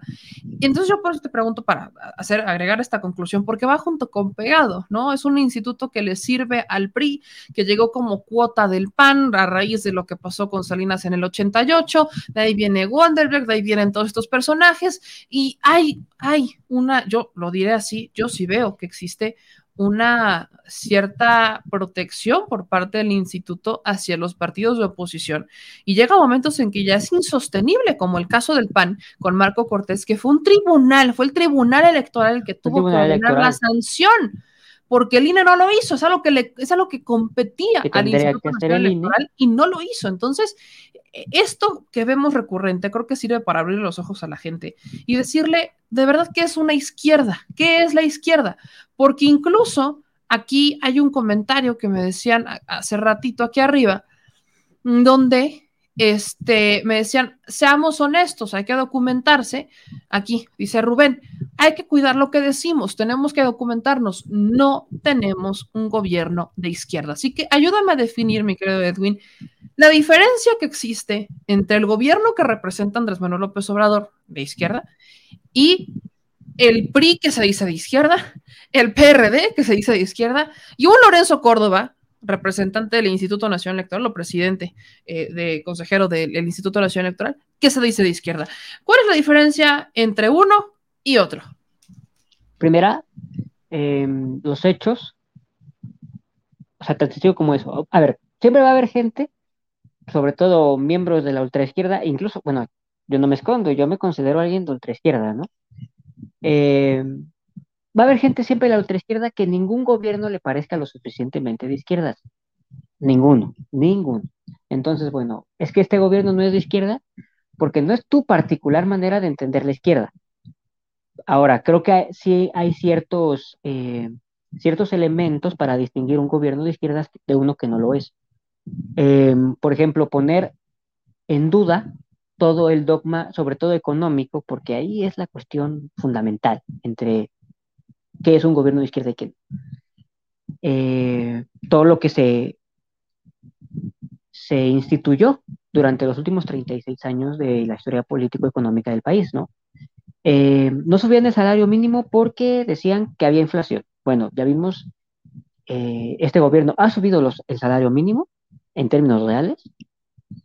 Y bueno, la inflación está causada por muchísimas cosas externas, no por haber aumentado los salarios. Eh, la política fiscal, aunque no se han creado nuevos impuestos, que yo siento que deberían crearse, y no han aumentado en efecto las tasas de, de impuestos, siguen siendo básicamente las mismas, pues por ahora sí se les está cobrando a los grandes multimillonarios, a los grandes oligarcas mexicanos, ¿no? Tan es así que hace poco salió la, ma- la maestra Raquel Buenrostro, titular del Servicio de Administración Tributaria, decir, hemos aumentado en tanto por ciento la recaudación respecto a los grandes contribuyentes. Pues claro, porque aparte no es más que seguir el principio constitucional de capacidad contributiva, de contributiva. El que más tiene, más paga. Se acabó. Eso es un gobierno de izquierda. Eh, tratar de rescatar la, la seguridad social y la salud pública es un gobierno de izquierdas, ¿no? Y bueno, estos partidos, por ejemplo, el PAN, el PAN no cree en lo público. Bueno, cree en tanto para cobrar de él, pero nada más.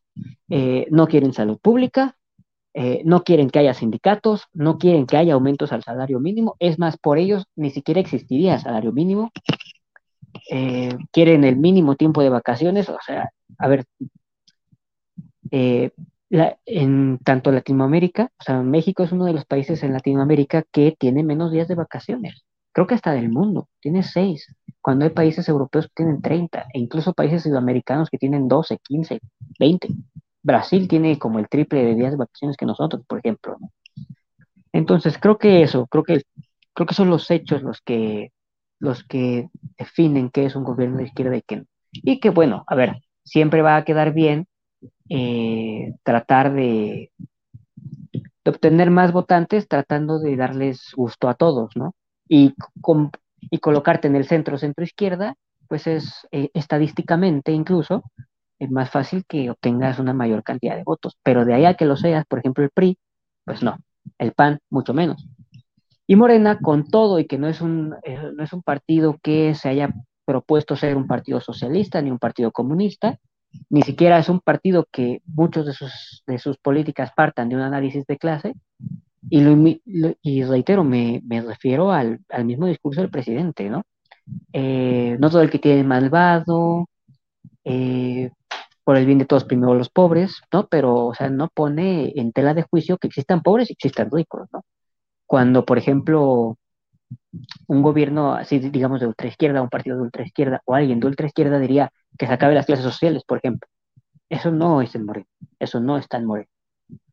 Eh, entonces, bueno, pues creo que, creo que los hechos, y creo que, por ejemplo, siempre la política fiscal, eh, la política laboral, son y de gasto público siempre va a ser eh, la gran diferencia entre un partido de izquierda y un partido de derecha. Y muchas veces no es ni siquiera que se gaste más o menos, sino en qué se gasta. Los partidos de derecha siempre van a estar muy contentos en que se amplíe el gasto militar, lo vemos en Estados Unidos, lo vemos en todos los países europeos de la OTAN. Eh, en que se gaste más en vigilar a su misma población, cosas por el estilo. Pues mi querido Edwin, gracias por ayudarnos con esto, al menos para que la gente lo pueda entender. Porque vaya, eh, estamos en tiempos muy interesantes, como bien dice el presidente Andrés Manuel López Obrador, son tiempos muy interesantes y bendita sea la libertad de expresión, pero sobre todo, benditos sean los momentos que nos permiten ver a todos decir que son de izquierda, cuando en los hechos, vaya, más derecha que la derecha, mi mano derecha, su mano derecha, la mano derecha de todos y la derecha misma del fascismo que a veces todavía impera por ahí. Eh, los fascistoides. Los, fascistoides, que están, sobre todo en el PAN. Me acuerdo mucho de lo de Alaswaki. Si alguien quiere buscar antisemitismo, si alguien quiere buscar judeofobia, que busquen muchos militantes del PAN, que tienen todavía, o sea, que todavía le prenden incienso a Hitler, que todavía tienen mi lucha y y panfletos antisemitas estilo el de Henry Ford, el Poder Internacional, como libros de cabecera, ¿no? Estoy de acuerdo contigo, mi querido Edwin. Y pues ayúdame a decirle a la gente en dónde pueden seguirte, porque ya veo que cada vez que vienes al programa tienes un grupito más de seguidores en Twitter y vale la pena, vale la pena. Pero oye, escríbele, mano, escríbele, porque luego, luego ahí están esperando a ver qué escribe Edwin y pues escríbele. Mira, entre más polémico, mejor, no hay falla. Entre más mejor no hay falla, ¿eh? y mira que tú, pues nos das y para regalar, ¿eh? Sí, doy hasta para regalar, sí. Pues estoy en el Twitter, ya saben, en arroba leviathan1292. Y muchas gracias a todos por, por, bueno, por escucharme, a tu audiencia, y a ti por regalarme este espacio en el que seguiré hasta que tú decidas que ya no. Bueno, pues nos vamos a quedar esperando, mano, porque aquí te seguirás un muy buen rato, mi Edwin. Y pues bueno, nos vemos la próxima semana con mucha más información y con más análisis y a ver, a ver si Alito regresa, porque al menos ahorita yo creo que ya no regreso. A ver, falta ver. Nos vemos la próxima semana, te mando un abrazote. Igualmente, meme, que estés bien. Igual al productor y a la audiencia. Cuídate.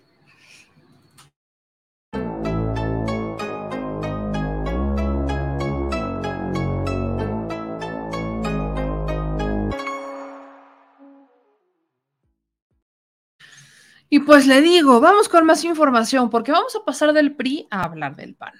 Oh, me encanta.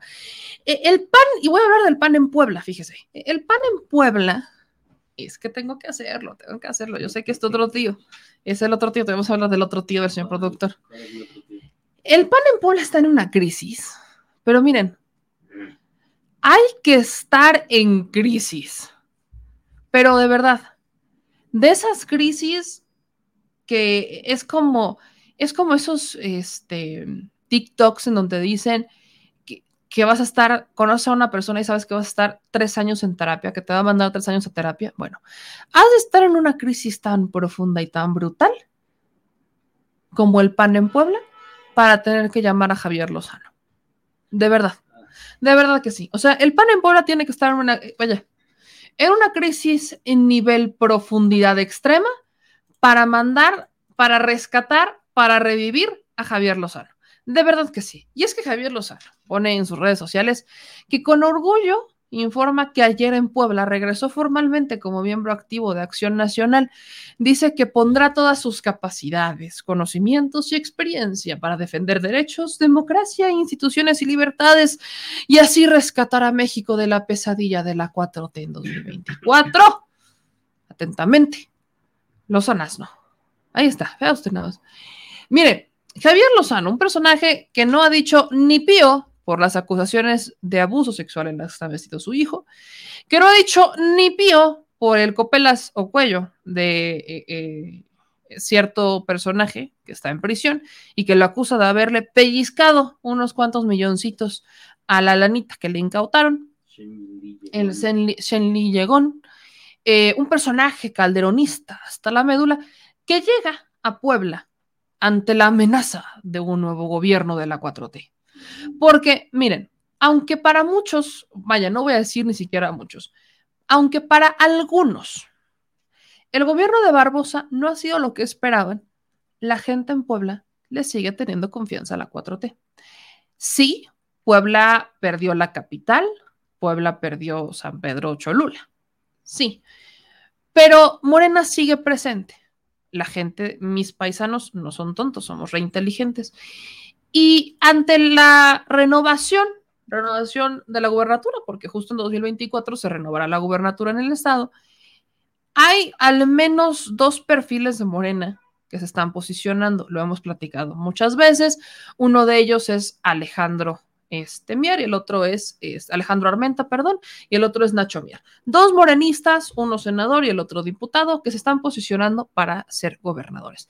En el caso de Nacho Mier es a quien más le temen. ¿Por qué? Porque Nacho Mier ha incluso públicamente ganado la aceptación de priistas. Esto no es usual. Priistas que han dicho que votarán por él sin salirse del PRI. Imagínele, imagínese lo que es ser priista. El PRI, el PRI está para llorar. Lo que es que un priista diga, yo no voy a renunciar a mi militancia, ni mucho menos, pero si se postula a mi compadre, yo me voy con él. Si se postula a Nacho Mier, yo voy a votar por él. Imagínese lo que es eso. Bueno, pues ante este escenario, ante este escenario, regresa Javier Lozano. ¿Por qué se fue Javier Lozano del Partido Acción Nacional? Pues así que digan, se fue, se fue, se fue no, lo sacaron porque Javier Lozano se le ocurre en 2018 ser el vocero de José Antonio Mid. Se le ocurre ser el vocero de José Antonio Mid y no estar en el equipo de campaña de Ricardo Anaya, ¿no? Porque también había sus ciertas diferencias. Diferencias encabezadas por eh, Felipe Calderón, porque esas eran las diferencias. Vaya, el la animadversión que hay de, algunos panistas hacia Ricardo Anaya o que hubo de algunos panistas hacia Ricardo Anaya era por Margarita Zavala. Evidentemente Javier Lozano no iba a respaldar a Ricardo Anaya porque pues él era calderonista. No, vaya, Margarita Zavala, ellos querían que fuera la candidata y bueno, a todos nos quedó claro que Margarita Zavala no sirve para ser candidata. la, la tuvieron que meter de pluri en estas elecciones y en un distrito ultraconservador en la Ciudad de México para que ganara la Diputación Federal. Pero como presidenta o candidata a presidenta, la señora, con todo respeto, simplemente no da. Entonces, tienen que recurrir a un personaje o tuvieron que recurrir en ese momento a un personaje como José Antonio Meade para que fuera vocero, porque Meade tampoco es como el, personaje más eh, fuerte y potente, la neta. La neta, no, o sea, no, tiene encanto José Antonio Meade. Eh, sí, quizás eh, tenía esta preparación y es justamente lo que yo decía en 2017 que algunas personas interpretaron como, ay, es que tú apoyaste al PRI al PAN. No, sí fui mucho más crítica con Andrés Manuel López Obrador porque yo no conocía el proyecto, contexto, yo trabajaba en partidos políticos, yo salí de trabajar en partidos políticos en 2017 y mi transición fue bastante interesante porque empecé trabajando en el PRI, luego fui al Verde, que es exactamente lo mismo, aunque el Verde está con Morena, pero bueno, es exactamente lo mismo, y terminé en un partido local que era socialdemócrata, pero que en Puebla, a ver, había dos sopas. O estabas con el PRI o el verde o estabas en contra. Entonces, este partido socialdemócrata sí estaba aliado con esta mega alianza en donde estaba Movimiento Ciudadano, PRD, PAN y demás partidos locales, porque eran literalmente en contra del PRI. O sea, ah, no había otra, no, no, había más, no había otras opciones, no había el de en medio, no había otra opción. Y apenas estaba surgiendo Morena. Entonces, mucho conocimiento no tenía, pero si algo sí tengo es un conocimiento del contexto en las entrañas de estos partidos. Entonces, bajo ese contexto, lo que yo dije es que tanto Mid como Anaya se posicionaban como los que tenían más capacidad académica, porque tenían que si los títulos, que si Harvard, que si hablaban tres idiomas, que si no sé qué, pero eso nunca, y eso siempre lo he dicho, no es suficiente. No es suficiente tener estudios, no es suficiente estar preparadísimo académicamente o estudiar en, este, e, e, en instituciones de la Ivy League. No es suficiente cuando tienes que gobernar un país con 130 millones de mexicanos, en donde, seamos honestos, es un país con variedades muy amplias, magistrales. Entonces, no funcionaba. Y yo lo que dije es eso. Entonces, vaya, Mid sí, preparadísimo académicamente, lo que usted quiera, guste y mande. Había trabajado en la administración de Calderón, había trabajado en la administración de Peña, y para muchos era el candidato ideal porque iba a unir al PRI y al PAN, que jamás han estado desunidos, también seamos honestos. Pero bueno, entonces llega Javier Lozano para intentar levantar o darle cierto sabor a la campaña de José Antonio Mid, siendo el que le respondía a Ricardo Anaya, porque, ojo, el pleito de Javier Lozano no era tanto con Andrés Manuel López Obrador. Si usted recuerda en 2018, Javier Lozano se iba en contra de Ricardo Anaya. Escribía, o sea, se armaba estos videos explicando cómo Ricardo Anaya había triangulado recursos para enriquecerse y financiar su campaña. Eran ellos quienes los decían. Ahora ya se les olvidó, ahora ya no se acuerdan y ahora hasta defienden a Ricardo Anaya. Pero bueno, en ese momento era Javier Lozano quien estaba encabezando estos discursos y estas narrativas. También obviamente se iba en contra de Andrés Manuel López Obrador, pero vaya, la esencia de que el PRI le abriera las puertas a Javier Lozano fue para darle sabor a la campaña de MIT, porque nada más estaba más, eh, estaba más descafeinada que un, que, un disque café, que es en realidad agua de calcetín, súper descafeinado y ultra aguado. O sea, así estaba la campaña de mí. No, no había ni pies ni cabeza. Entonces, e, en, vaya, a Javier Lozano recurren cuando hay medidas desesperadas. Imagínese, le repito, imagínese la desesperación. Bueno, si la desesperación de Mid era tal para que Javier Lozano fuera su vocero, ahora imagínese la desesperación del PAN para abrirle las puertas a Javier Lozano que los había traicionado yéndose al PRI. Pero es que eso tampoco es novedad. Javier Lozano también fue priista. De hecho, Javier Lozano primero fue priista. Primero fue priista, luego fue panista, luego regresó al PRI y ahora está en el PAN de nuevo. ¿Qué hace Javier Lozano? Ahí va por la gubernatura. Es un tema de gubernatura. Mira, ¿creen que en Puebla, porque existe un cierto desencanto al gobernador Barbosa, ya la tienen ganada. No va por ahí. Hay un mayor desencanto a Eduardo Rivera. Que Eduardo Rivera es el actual alcalde de Puebla y es a quien han intentado levantar, o es quizás de los panistas el mejor posicionado. Quizás, y lo dejaré así. ¿Quién está desesperada con esta, eh, con esta dinámica? Genoveva Huerta. Genoveva Huerta, usted no la conoce, deberíamos, porque es diputada federal, pero además es o fue, hay un limbo de información ahí, la presidenta estatal del PAN, Genoveva Huerta. Moreno Ballista hasta la médula. Una mujer con la que yo competí, fíjese, qué bonitas, qué bonitas, porque recordar es volver a vivir. Yo coordinaba el Distrito 9 en, 2000, en la elección del 2015-2016 la candidata del PRI verde en ese momento, en donde yo estaba, era Juani Maldonado, una amiga que le mando un abrazo lamentablemente a su familia porque ella fue asesinada años después. Entonces, Juani Maldonado fue candidata al Distrito Nueva Diputada, yo era una de sus coordinadoras de campaña, y Genoveva Huerta era también candidata en ese momento al Distrito 9.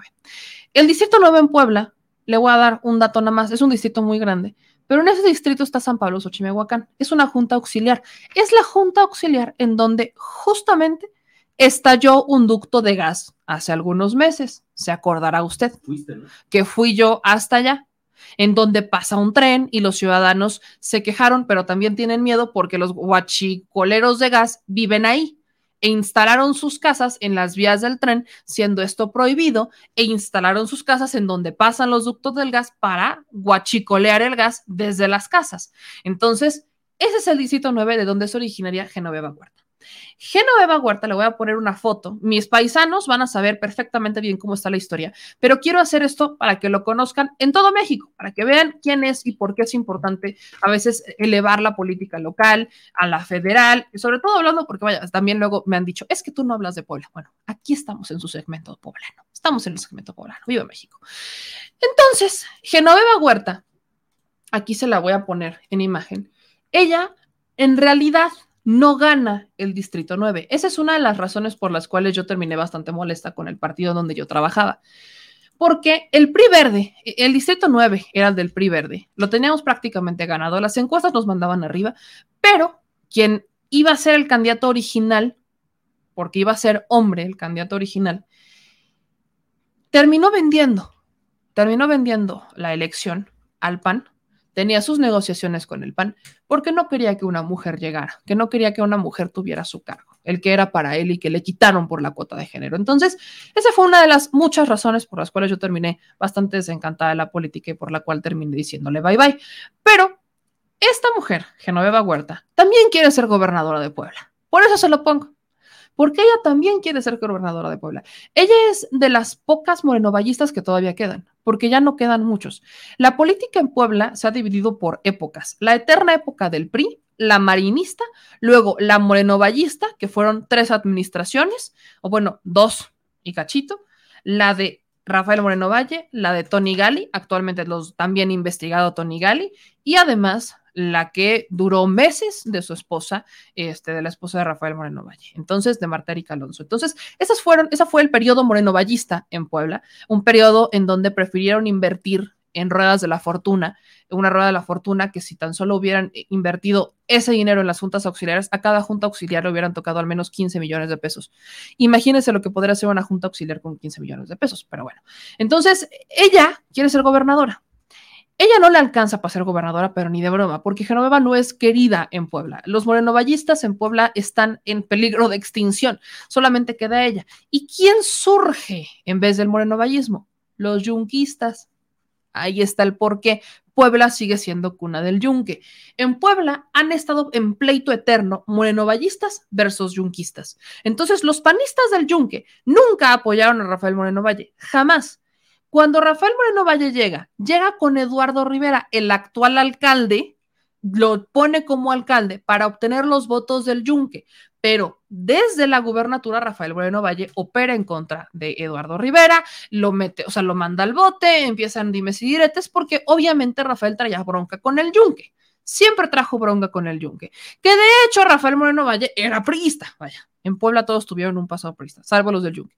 Entonces vienen estos pleitos, Rafael Moreno Valle fallece, queda solamente esta mujer moreno vallista y unos cuantos detrás de él, pero ya no tiene, o sea, el moreno en Puebla ya no pinta, porque el que siempre ha tenido la fuerza, al menos en el PAN, es el yunque, que es de donde viene Eduardo Rivera. Entonces, la disputa en mi estado, para no hacerle el cuento tan largo, es justamente esa, el yunquismo versus Morena, punto, punto, no hay más. Entonces, para mis paisanos en Puebla, no se dejen llevar, porque sí tienen miedo el miedo es tal que tuvieron que recurrir a Javier Lozano.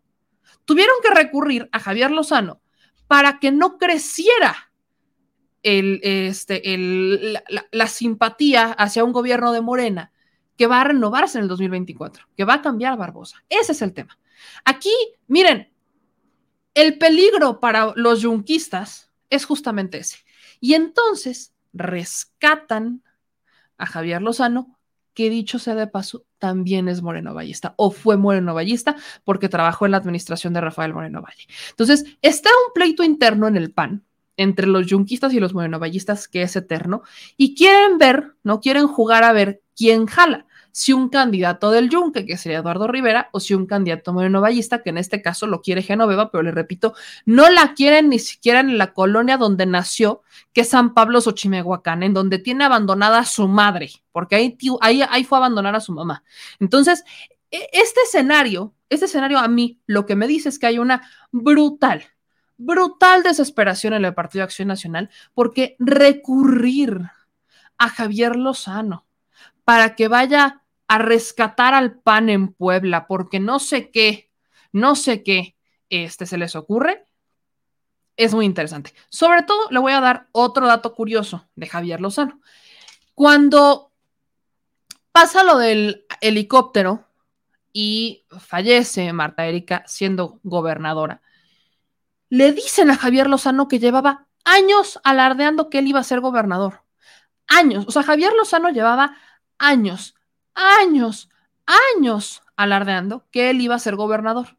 Cuando pasa lo del helicóptero, le dicen los panistas primero a él, lánzate. Y Javier Lozano, de Buena Fuente es esto, dijo, no, ¿qué no ves? ¿Que, que estallan helicópteros? Desde ahí, Javier Lozano empezó, empezó a perder mucha, mm, simpatía por parte de los panistas porque los panistas buscaban a alguien valiente, que no le tuviera miedo, que dijera, ah, yo voy y no sé qué. Y bueno, de, ninguna manera Javier Lozano. Ahora, Javier Lozano no representa ningún tipo de garantía para el PAN, la neta. Yo creo que, vaya, y, no creo. Muchos tenemos como que varios elementos de prueba para decir que cada que Javier Lozano toca algo lo destruye. Entonces yo aquí voy a poner solo dos elementos sobre la mesa. El primero, quiero ver cuánto va a durar Javier Lozano. Porque así que uno diga, ay, Javier Lozano tiene mucho, tiene así como muchas credenciales para durar tanto en los encargos, no. Y dos,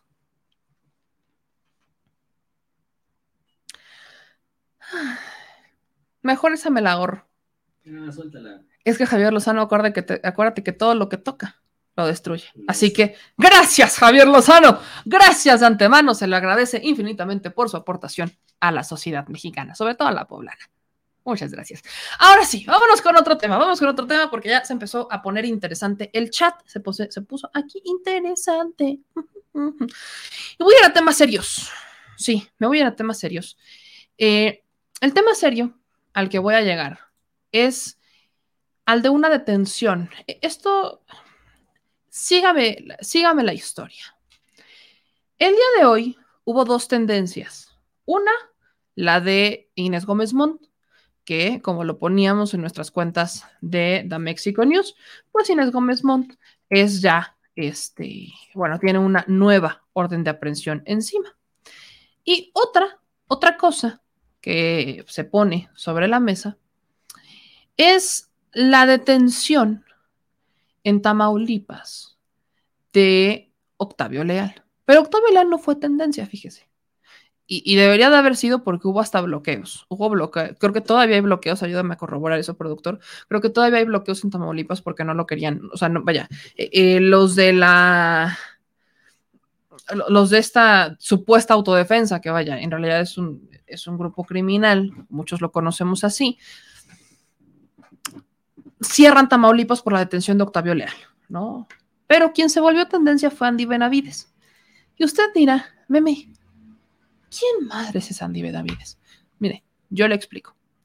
Andy Benavides es la archienemiga, porque es la archirre contra ultra mega ultra enemiga de Fosfo Fosfo Marianita.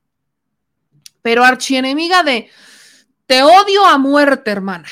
Así, archienemiga de no te metas con mi cucu. En este caso, muchos quizás lo sepan, otros no, pero vale la pena poner esto sobre la mesa porque es algo muy similar a lo que pasó con Inés Gómez Montt y lo que pasa con muchos actores y actrices, sobre todo actrices.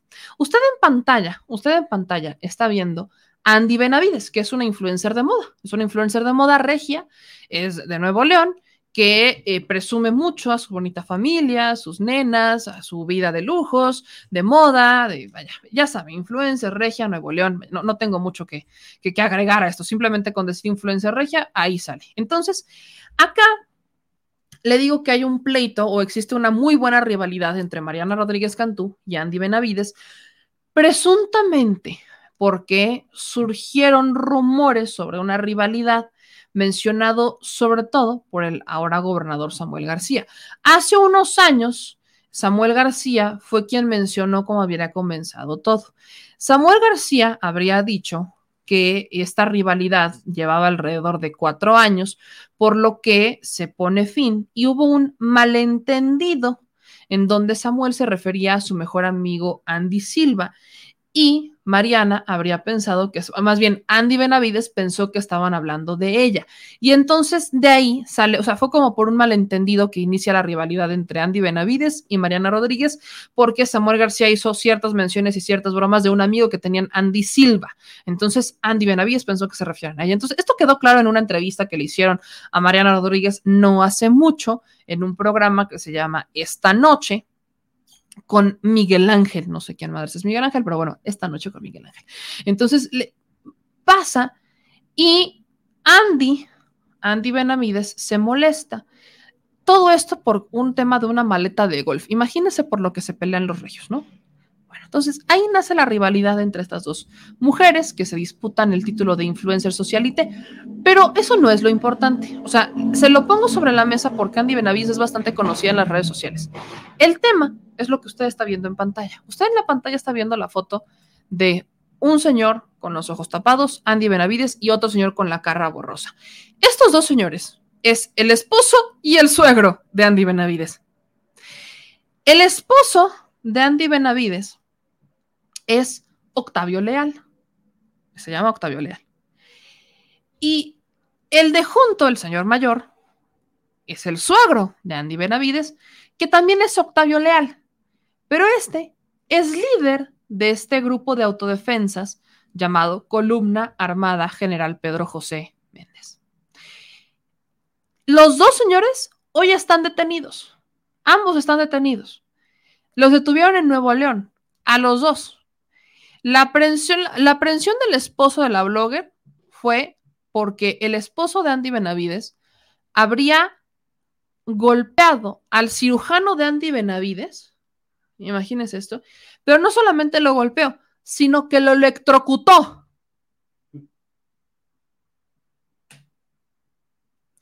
Y uno diría, ah, caray, pero cuando uno empieza a saber qué onda con el papá, dice, ah, bueno, entonces me queda claro de dónde viene esa influencia. Resulta que la columna armada que lideraría Octavio Leal, suegro de Andy Benavides, cambia su nombre a columna cívica y es un grupo de autodefensa que presume que tiene relación con el crimen organizado.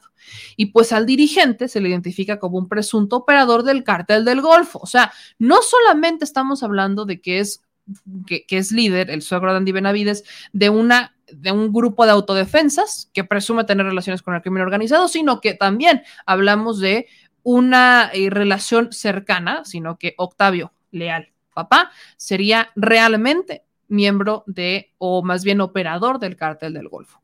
Y que ahí tendría eh, relación con actividades entre grupos de cárteles en el municipio de Hidalgo, Tamaulipas.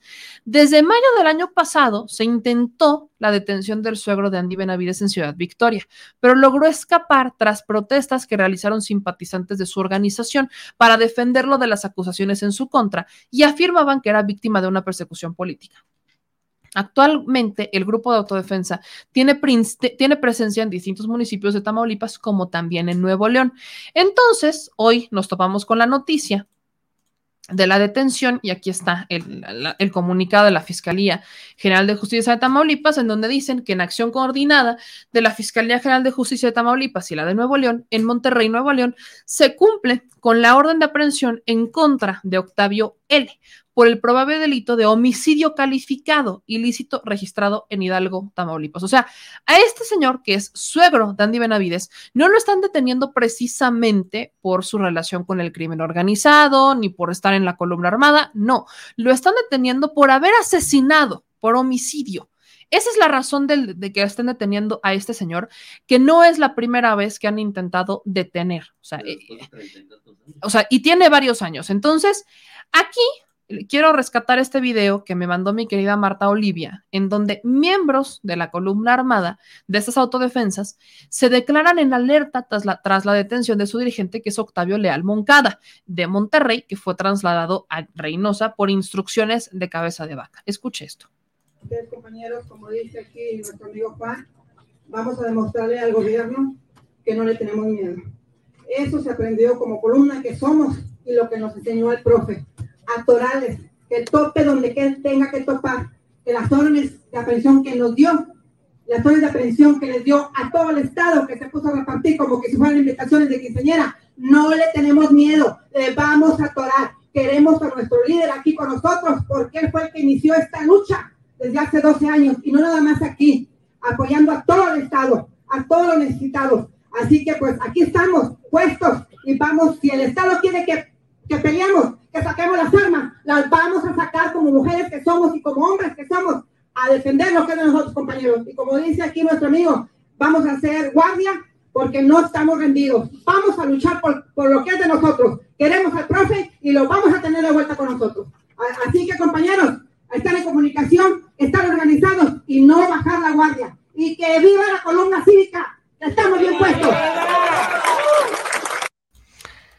Esto es lo que pasó, esto es lo que pasó en Tamaulipas. Ahora, a raíz de la detención, porque a raíz de la detención de este señor, eh, hubo bloqueos en Tamaulipas, o sea, se anunciaron varios bloqueos. Ya Tamaulipas anunció la liberación de este bloqueo, pero esto, vaya, le digo que esto escaló, esto sí escaló. Este señor, Octavio Leal Moncada, imagínese que después de 32 años lo detienen. O sea, de hecho, a Octavio Leal Moncada le dicen el Tarzán. Nada más imagínese.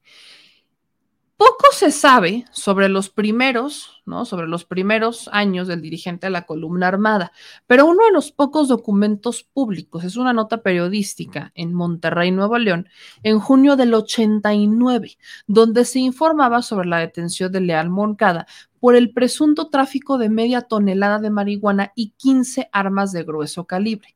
El Tarzán, como le dicen, tiene 79 años y declaró en aquel entonces que había admitido su culpabilidad en los delitos contra la salud porque las autoridades lo sometieron a varias torturas.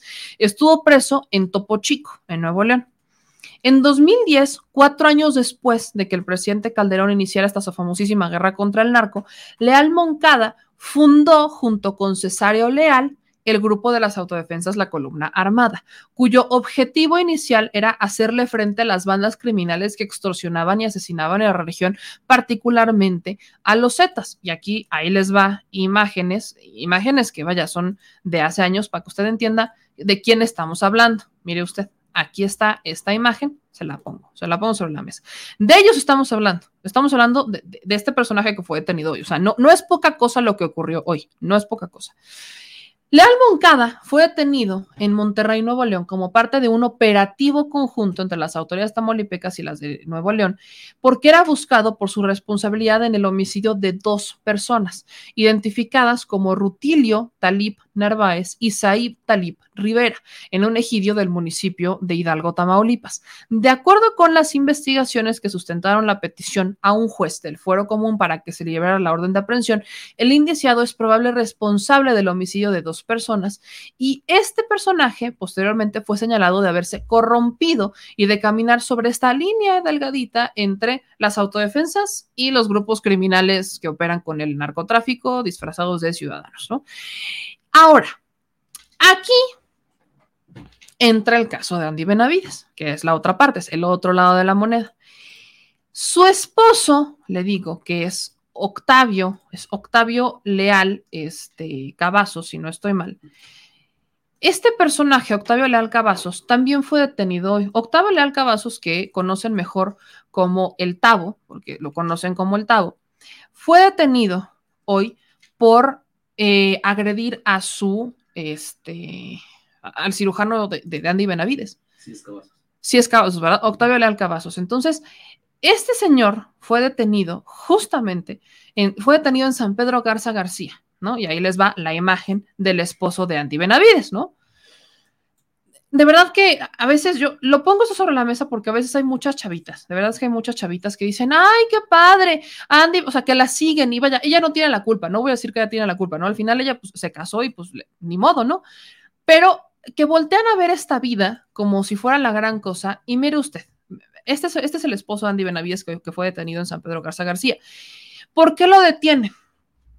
Fue porque medios locales empezaron a indicar que un, el empresario de 50 años agredió al médico y le empezó a soltar descargas eléctricas. Al médico cirujano que regresa, Jorge Mario Lozano, que es literalmente el cirujano de su esposa. Este señor habría usado este dispositivo de descargas eléctricas directamente en el pecho del médico cirujano, a quien después pateó. Cuando el médico agredido por Octavio logró reaccionar, huyó del lugar y solicitó apoyo a la Policía Municipal de San Pedro. Con la descripción física, elementos de la seguridad de, seguridad de, la, San Pedro Garza García, detienen a Octavio a tan solo unos metros del lugar donde habría ocurrido la agresión. Octavio, le digo, es hijo de Octavio León Moncada, que fue detenido, o sea, fueron detenidos casi de forma simultánea. Entonces, este señor ya fue puesto a disposición del Ministerio Público, está eh, buscando, se va a definir su situación legal, porque no es poca cosa que además de golpear a una persona, le estuviera dando descargas eléctricas. Entonces, a este señor no solamente se le, vaya, cuando detienen al esposo de Andy Benavides, retienen sus cosas y le aseguraron algunos objetos. ¿Qué objetos? Un palo de madera, una navaja, un pañuelo negro y su cartera pues yo también voy por la vida con un palo de madera, ¿no? Porque, pues claro, como de que no, yo también voy por la vida, Ingesu, vamos por la vida con un palo de madera, con una navaja, porque viva México, ¿no? Entonces, vaya, lo detuvieron y ahí está. Entonces, esta es la noticia, esto no es poca cosa. Aquí hay también que hacer algunas precisiones, porque algunos medios de comunicación han estado vinculando mucho a este, la columna armada con Morena. ¿De dónde surge este rumor? Se lo digo facilito, de Gildo Garza. Gildo Garza es un periodista, yo diré pseudo periodista, que está en la nómina de cabeza de vaca, es más panista que la vida misma. Entonces, Gildo Garza se ha inventado varias noticias, de eso, a eso se dedica, a eso se dedica Gildo Garza. Y Gildo Garza, aquí hay dos narrativas. Usted se acordará cuando les poníamos videos de que en el municipio de Hidalgo, Tamaulipas, en pleno proceso electoral, ciudadanos habían corrido a la policía de cabeza de vaca. Hubo dos versiones en ese momento. La versión de Marta Olivia es que ciudadanos corrieron a la policía de cabeza de vaca. Y la versión de Gildo Garza es que eran miembros de la columna armada, como si todos los que vivían en el municipio de Hidalgo, todos fueran miembros de la columna armada. Entonces, dice Gildo Garza, que es lo que se ha filtrado a medios, porque lamentablemente sus mentiras tienen eco en otras personas con mayor credibilidad, dicen que la columna armada está vinculada a Morena o que ellos habrían apoyado a que llegara el doctor Américo Villarreal a la gubernatura del estado. Entonces, de ahí también sacan, ¿no? Que por eso lo detiene la Fiscalía de Tamaulipas, detiene a Octavio Leal y demás.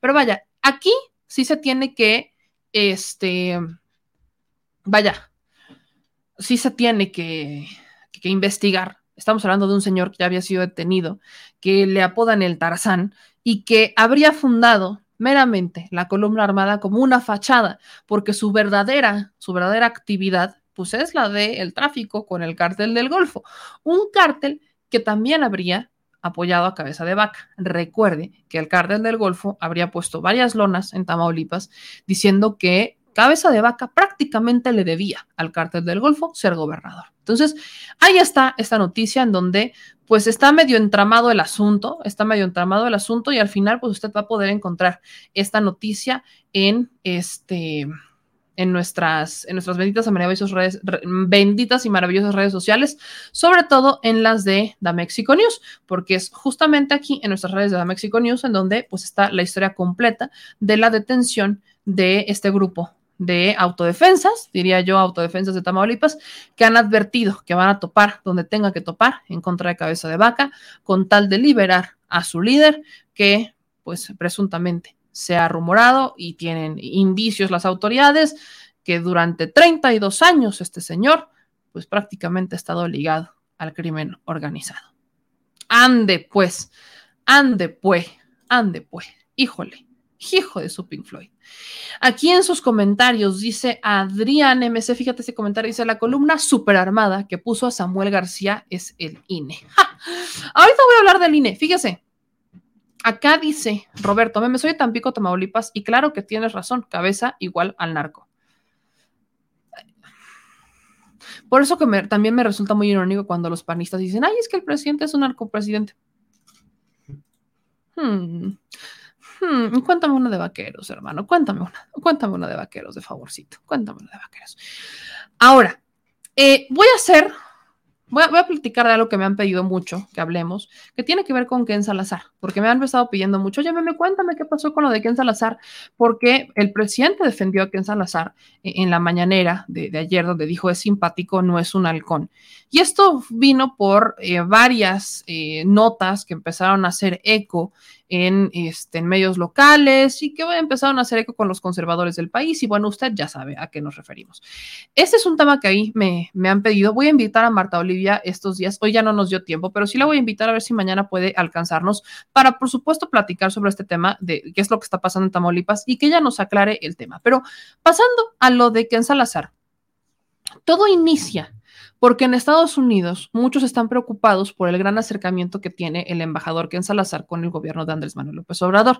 El embajador ha sido blanco esta semana de una serie de señalamientos contenidos sobre todo en un artículo del New York Times, en el cual mencionan que de acuerdo con más de una decena de funcionarios y exfuncionarios y analistas, al interior del gobierno de Joe Biden hay una preocupación creciente de que eh, en el proceso de acercamiento con el presidente Andrés Manuel López Obrador, el embajador haya arriesgado los intereses estadounidenses y no haya usado la relación para avanzar en las políticas de Estados Unidos.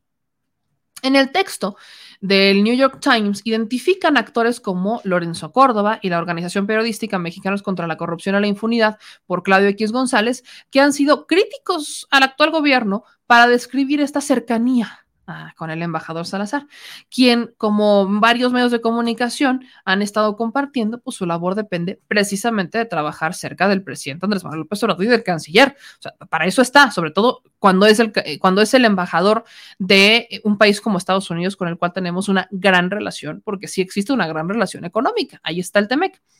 Entonces, este artículo firmado por las periodistas Natalie Kitoev y eh, María Abijaviv, inicia describiendo un encuentro entre Salazar y Lorenzo Córdoba. Y cito, el zar de las elecciones en México, zar de las elecciones. Ay, perdón, es que tuve que inhalar y exhalar y contar hasta mil de, de forma muy rápida porque el zar, el sartén de las elecciones, diría yo. Lorenzo Córdoba tenía un mensaje para el embajador estadounidense. El presidente mexicano estaba mostrando un ataque a gran escala contra la autoridad electoral, sembrando dudas sobre uno de los pilares de la democracia del país. Pero, en vez de expresar al alma, el más alto diplomático de Estados Unidos en México adoptó una de las líneas de ataque más frecuentes del presidente, al considerar la posibilidad de que al líder mexicano le habían robado las presidenciales del 2006. ¡Oh! Más abajo, en este mismo documento, dicen que el embajador Salazar, hay otro encuentro privado que tuvo con María Amparo Casar, presidenta de Mexicanos contra la Corrupción y la Impunidad, a quien le preguntó si su grupo participaba secretamente en asuntos políticos. Eh, Casar dijo que no y explicó que los auditores del gobierno de Estados Unidos se habían determinado en repetidas organizaciones, eh, ocasiones, perdón, que su organización no se inmiscuía en política. Perdón, me entró el soponcio. La reunión, que habría acabado de manera abrupta, es porque Salazar respondió a la negación de su interlocutora con un esto no huele bien. Ante mi querido Álvaro Delgado, que le mando un abrazote, informó para, sin embargo, que Claudio X González presidió esta organización y al mismo tiempo fundó el bloque opositor Va por México en su casa, cinco meses antes de renunciar a su puesto dentro de Mexicanos contra la Corrupción y la Impunidad, algo que no consigna el reportaje del medio estadounidense, porque ya sabemos que lo evitan. Ese siempre ha sido mi pleito con los medios internacionales que llegan a vender noticias como si conocieran todo el contexto, pero casualmente omiten información que podrían conocer pero que consideran no necesaria para la versión que ellos quieren vender. Y no solamente los medios internacionales, esto pasa con todos los medios. Cuando traen una línea, omiten ciertamente información que no es conveniente para la nota que quieren dar, ¿no? En vez de informarlo como va con toda la información que tienen y que la audiencia se genere un criterio, ellos manipulan la información. Y es que esa nota, las, esas notas, eh, por tantas imprecisiones, acaban siendo chisme. Exactamente. O sea, terminan, exacto, como dice el productor, termina siendo un completo chisme porque eh, traen los dimes y diretes y aparte traen la versión cargada de un lado, solamente traen la versión cargada de un lado. Creo que con esto nos debería de quedar perfectamente claro cómo operan los medios a favor de los conservadores. Y esto para mí tiene una explicación clarísima, pero me preguntaban mucho y por eso lo quiero aclarar. Eh, y es importante. Sí, efectivamente, Claudio X González actualmente no es presidente de Mexicanos contra la Corrupción y la Impunidad, pero sí de su consejo de administración. De ahí no ha salido. Claudio X González solamente dejó la dirección del medio, solamente deja la dirección del medio y se lo deja a María Amparo Casar, que es crítica del gobierno, aunque está todavía en Canal 11, por cierto. Pero, pero, Claudio X González, Gustavo de Hoyos Walter y otros personajes son miembros de un consejo de administración de esta misma organización. O sea, es como si dijéramos, no sé, voy a poner un ejemplo muy burdo. Televisa. Denise Merker es la conductora, no lo es Azcárraga, porque Azcárraga no es el conductor del noticiero de Denise Merker. Pero sí es Denise Merker la conductora. Exactamente va por ese sentido. Usted me va a decir entonces que Azcárraga ya no tiene manos en Televisa. ¿Perdón? O sea, no porque no encabezas un programa o no porque no encabezas como tal la dirección del espacio, quiere decir que no estás metido en sus intereses cuando estás en su consejo de administración, o sea, eres el dueño de esta asociación. O sea, es exactamente el mismo ejemplo. Sí, Azcárraga no encabeza ningún programa, pero no por eso podemos decir que Azcárraga no está metido en Televisa cuando es el manda más. Es exactamente lo mismo que pasa con Claudio X González, que está metido en el Consejo de Administración, aunque ya de forma directa no están Mexicanos contra la corrupción y la impunidad. Ahora, dicho eso, esta asociación civil, ha sido el pleito eterno del presidente López Obrador con ellos, recibe millones del gobierno de Estados Unidos, porque Estados Unidos trae esta, desde USAID, trae, esta, trae este recurso para financiar el periodismo en todos los países, periodismo independiente en todos los países. Esa, esa es la mano de Estados Unidos en el mundo, a través de la prensa porque es justamente a través de ese financiamiento que tiene Estados Unidos en distintas organizaciones periodísticas en el mundo, la que le ha permitido operar desde la opinión pública. Y eso es exactamente lo que está pasando acá. Entonces, prácticamente la nota del New York Times decía que Ken Salazar era un halcón de López Obrador y que era un servil de López Obrador, lejos de servir a los intereses. ¿Por qué también cargan con esto? Porque Ken Salazar no sucumbió a los intereses de estos empresarios estadounidenses con la reforma eléctrica. Se acordarán que con la reforma eléctrica estaban estas voces de senadores y de empresarios estadounidenses que le exigían al embajador casi casi que pusiera en orden a México. ¿Por qué esa era la exigencia? Pongan en orden a México porque ¿cómo se les ocurre? Están vulnerando nuestros intereses con la reforma eléctrica. Perdón, están vulnerando los intereses de los empresarios abusivos. Si ellos no son abusivos y respetan las reglas tal cual están, conforme las marca la, ley o conforme se proponían, no tenían nada de qué preocuparse, porque no les iban a cerrar el mercado, se les iba a dejar un muy buen 46%, más de lo que podrían tener en cualquier mercado en el mundo. Solamente que México se acostumbró desde hace muchos, muchos años a que aquí no les poníamos reglas a los empresarios. No, no pasa nada. Al contrario, bendito sea usted el empresario. O sea, una política bastante servil y esclavista, en donde al empresario se le daban todos los privilegios y el que pagaba las consecuencias era el empleado.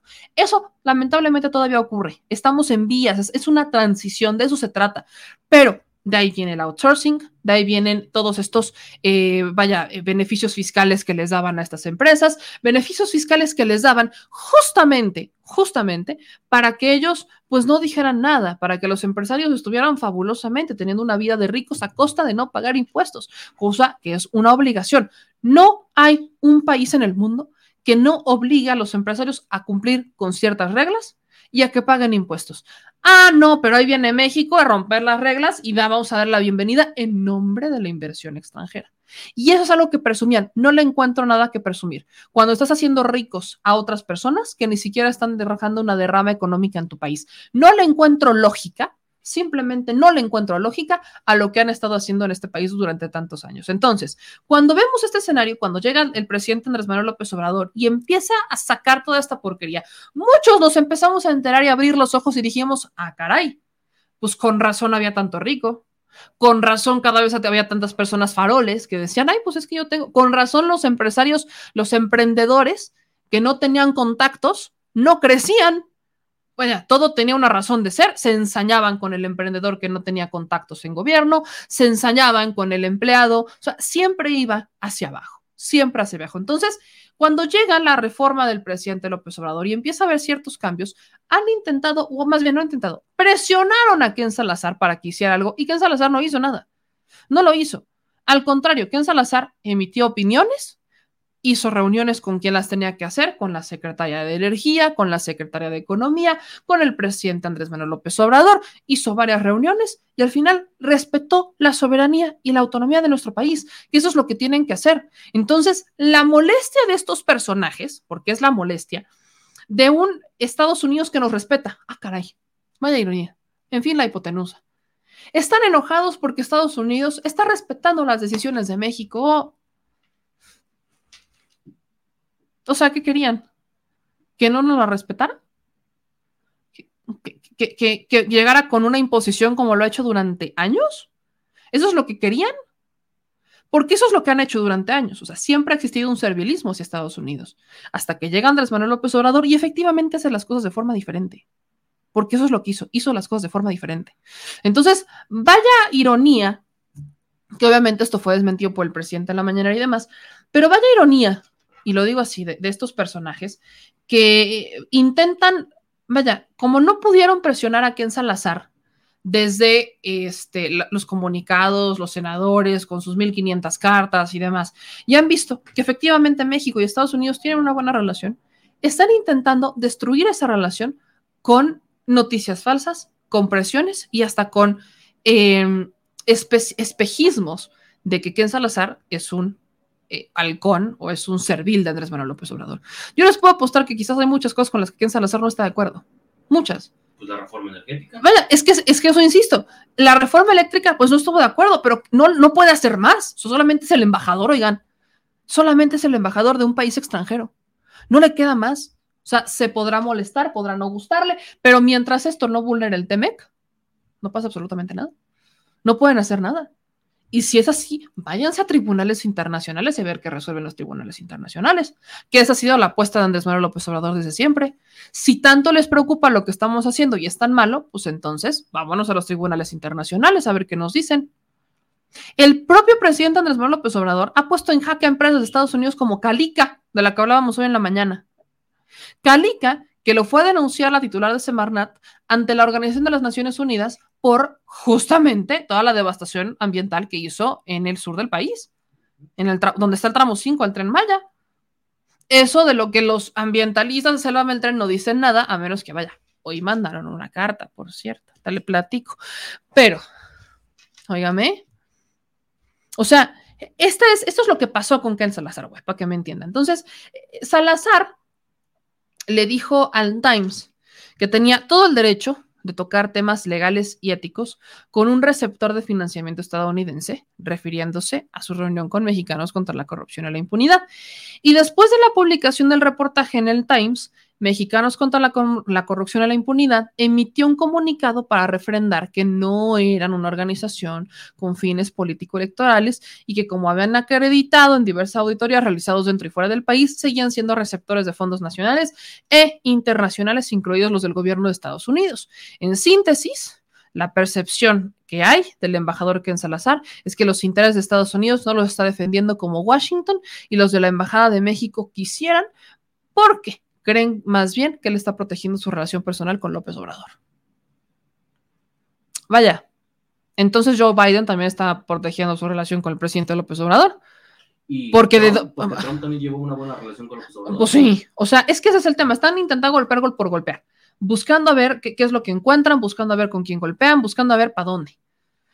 Eso es lo que están haciendo. Eso es exactamente lo que están haciendo. O sea, que cuando había una buena relación con Trump, que porque había una buena relación con Trump, un republicano, misógino, alborotador, y vaya, ¿no?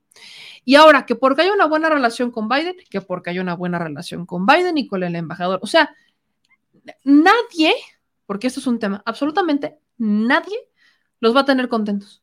Nadie los va a tener contentos, porque lo único que quieren, y eso a mí me ha quedado perfectamente claro, es buscar una manera de dividir al gobierno de México con Estados Unidos, algo que no han logrado en prácticamente cuatro años. Es algo que antes de que llegara Andrés Manuel López Obrador al gobierno, venían diciendo que se iba a romper la relación, que México iba a, terminar con sus relaciones con Estados Unidos, que no se iba a ir de la patada y que no sé qué. Llegó Andrés Manuel López Obrador, estaba Trump y fueron muy buenos amigos, les fue muy bien. Y vaya, todos, ay, es que el amigo de Trump ya ven como si es un político, miso, o sea, vaya, ¿no? Es que amigo de Trump. Bueno, cambia la administración a Joe Biden. Es que el presidente López Obrador no felicitó a Joe Biden por su nombramiento, no lo abrazó casi casi, le mandó flores y una caja de chocolate rocío por haber sido nombrado ya o electo presidente. El presidente explicó que lo iba a hacer hasta que terminara el proceso. Muchos dijeron es que por eso va se van a romper las relaciones, nos va a ir de la patada. No ha pasado. Vaya, tampoco es como que hayan pasado muchas cosas que quisiéramos, ¿no? Porque si efectivamente el gobierno de Estados Unidos o Ken Salazar operan a, a, beneficio de su relación personal con México, pues entonces ya habríamos visto una reforma migratoria, ya habríamos visto estas visas para trabajo para los migrantes, ya habríamos visto varias cosas que no han pasado. ¿Qué es lo que sí está pasando? Pues que cada país está defendiendo sus intereses y eso es justamente lo que tienen que hacer. Esa es la responsabilidad. Esa es la responsabilidad. Ellos deben de, de defender a sus países. No porque exista un tratado comercial quiere decir que estamos obligados a agachar la cabeza frente a Estados Unidos. Quiere decir que existe una muy buena relación comercial, ahí están los términos, mientras se respeten, todos felices y contentos. Todos felices y contentos, y tan tan, no pasa nada. No pasa absolutamente nada. Entonces, están empujando otra vez. Es un muy buen, es un nuevo intento, nuevo intento por parte de Claudio X González y Gustavo de Walter, porque el presidente Andrés Manuel López Obrador rompa relaciones con Estados Unidos o que Estados Unidos rompa relaciones con México. Porque, como bien dice mi Sánchez de 25, están enojados porque ya no nos pueden abusar. Y le digo, no todo es miel sobre hojuelas, no todo es perfecto. Yo, yo no sé de dónde sacan que, vaya, este, o sea, en los hechos, en los hechos, en los hechos, que Ken Salazar está protegiendo su relación personal con el presidente, cuando, insisto, de ser así, ya hubiéramos visto 1500 cosas que el vaya, ya le habrían quitado el financiamiento a mexicanos contra la corrupción y la impunidad. Calica ya no estaría operando como está operando en México, por Dios. Muchas cosas que podrían hacer desde México y desde la embajada no se han hecho. ¿Qué es lo único que vemos? Un respeto, punto. Nada más, nada más, ¿no? Cuando tengan más y cuando tengan otros datos, entonces con todo gusto, pues echen la información, pero hasta el momento no existe. Pareciera que hacen olas donde no hay agua porque las constantes visitas de Ken Salazar a Palacio Nacional hacen ver esa percepción. Pero bueno, él está acompañando a sus mismos conacionales, empresarios que quieren invertir, que quieren ver cómo está el país y se debe de entender que un embajador, pues es un mediador, es, uh -huh. entonces, es, pues obviamente va a tener presencia en cualquier tema que tenga que ver con los dos países, es el representante y tiene todo el derecho de, de es un negociador, o sea, tiene muchas este, lecturas lo que es un claro. embajador. Claro, tiene muchas, muchas, muchas lecturas. Y vaya, yo, yo insisto con esto. Si tienen ustedes más información sobre los hechos y no sobre lo que se les ocurre, pues con todo gusto, entonces hablemos de esos hechos. Por lo pronto, yo simplemente no los veo. Y, y soy muy honesta, no veo esos otros hechos. Lo único que yo encuentro es intentos desesperados por eh, sacar, ¿no? Como sacar estas este, presiones que para México, y es que entonces, vaya, es, es insistente, insistente, insistente e insistente, pero bueno, ¿qué les digo?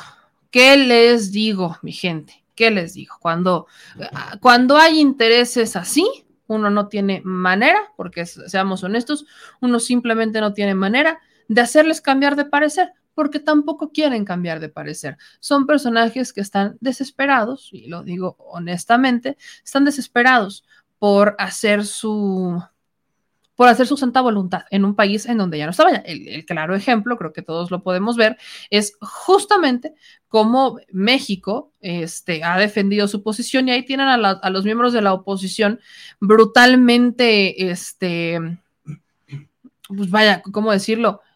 Desesperados Zarandeados. y zarandeados que van y regresan, ahí se van con, con el gobierno de España para acusar al presidente López Obrador, mis vidas. Ay, me dan mucha ternura, chiquititos de mi amor. Es que así me dan ternura. Ay, avísenle, ay, tráiganse de España unas, eh, unos, ¿cómo se llaman estos dulces de España? Que son turrones. Turrón. Ahí tráiganse un turrón, ¿no? Tráiganse un turrón de regreso. Ahí se les encarga. Se les pide encarecidamente. Tráiganse un turrón. Y oigan, eh, voy a cerrar con tres notas. tre- tres notas eh, importantes. Eh, son dos notas y un, y, una y un agradecimiento al INE, fíjese. Le voy a agradecer al INE. Guarden este tweet, pero bueno, vamos por partes. Grábale. La primera es que voy a continuar, voy a continuar con esta, eh, con el seguimiento que le hemos dado al caso de Black Jaguar White Tiger. Le actualizo, si usted no sabe, Black Jaguar White Tiger es esta organización eh, presuntamente eh, sin fines de lucro, pero vaya, súper lucrativa, que ha ganado millones de dólares por, dicen ellos, ser un santuario de grandes felinos y animales en extinción salvajes, cosa que no es así. Desde hace muchos años se le ha señalado a los dueños de Black, Jag- Black, eh, Jaguar White Tiger de ser unos mentirosos, pero es hasta este momento cuando ya se le ha, se ha tumbado ese imperio que han construido, porque muchos artistas fueron a afianzar como el ay, sí, ellos tienen, qué bonito, los has rescatado. No. O sea, estuvo Katy Perry ahí, por ejemplo. Entonces, imagínense, ay, como Katy Perry, cantante de Estados Unidos, súper internacional, fue con Black Jaguar White Tiger y, oh, por Dios. Entonces, bueno, imagínense la escena. Así que ellos han estado fomentando mucho esta, eh, esta narrativa de que son una, un santuario. Y el día de ayer fue, porque fue ayer en la noche, me corrijo, fue ayer en la noche cuando, o en la tarde noche, cuando la Fiscalía General de Justicia de la Ciudad de México este, fue a hacer una inspección a la propiedad y lo incautaron. Incautaron la propiedad en donde tenían a los animales y estos animales que estaban en pésimas condiciones serán trasladados a zoológicos. Pero una periodista, que es Gabriela eh, Gutiérrez, compartió en Twitter su investigación que lleva años haciéndola. Y quiero leerla para darle contexto, ¿no? Para darle contexto sobre lo que ha pasado, sobre una persona que ha investigado. Y voy a leer este hilo. Dice Gabriela Gutiérrez, por fin salió el terror de Black Jaguar White Tiger, que como periodista empecé a investigar en 2017. Entonces, importante revista lo publicaría, pero a la mera hora se echó para atrás con portada, con portada ya diseñada porque al dueño le dio miedo meterse con Eduardo Serio, el dueño de la organización. Vean las imágenes porque esas son las imágenes de cómo están realmente los animales. Serio es hijo de Eduardo Moisés, uno de los orquestadores de Monex Gate. Aunque la relación con su padre no es la mejor, sí lo es con políticos como Salinas de Gortari, a quien confiesa su admiración y cuya hija Ana era asidua. También fueron Paulina y Nicole Peña Nieto, ¿no? Aquí está Moisés con este, ya, ya saben ustedes quién, con el este chupacabras digo, Salinas de Gortari, aquí están este, pues, la hija de, de, Salinas y aquí están las hijas de Peña Nieto, los hijos de Enrique Peña Nieto en Black Jaguar White Tiger, ¿no? Ahí están, usted nada más para que vea esto. Dicho esto, en este mismo hilo, dice, hablemos claro, Black Jaguar White Tiger no hubiera podido operar por casi una década sin el permiso y por tanto complicidad de autoridades a quienes se encarga de reconocer en sus redes sociales. Y aquí está, o sea, no hay empache. Es como cuando llegas a un restaurante en Hidalgo, me acuerdo mucho de eso. Llegamos, cuando fuimos a la cobertura en Hidalgo, llegamos a un restaurante y el restaurante estaba tapizado de fotografías del dueño compristas. Entonces, existen ciertos establecimientos que son así, ¿eh? O sea, que son La neta es que no sé si lo hacen porque les deben mucho, por agradecimiento, porque son muy fans. La neta, no, o todas juntas. Pero hay varios establecimientos, como lo sería el caso de Black Jaguar White Tiger, que literalmente ponen fotografías por todos lados, tapizan por todos lados las instalaciones con estos personajes priistas. Y no es la excepción con Black Jaguar White Tiger, que bueno, no, no tapizó las instalaciones, pero sí sus redes sociales. En donde aquí habla sobre los cinco héroes. Ay, mi madre.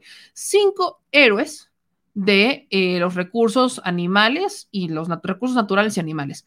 Y uno de ellos es Rafael Pachiano. Rafael Pachiano. Rafael Pachiano es quien habría prácticamente dado el permiso desde la Secretaría de Medio Ambiente a Black Jaguar White Tiger de operar. Pero el entonces subprocurador Alejandro del Mazo sería quien realmente orquestó todo.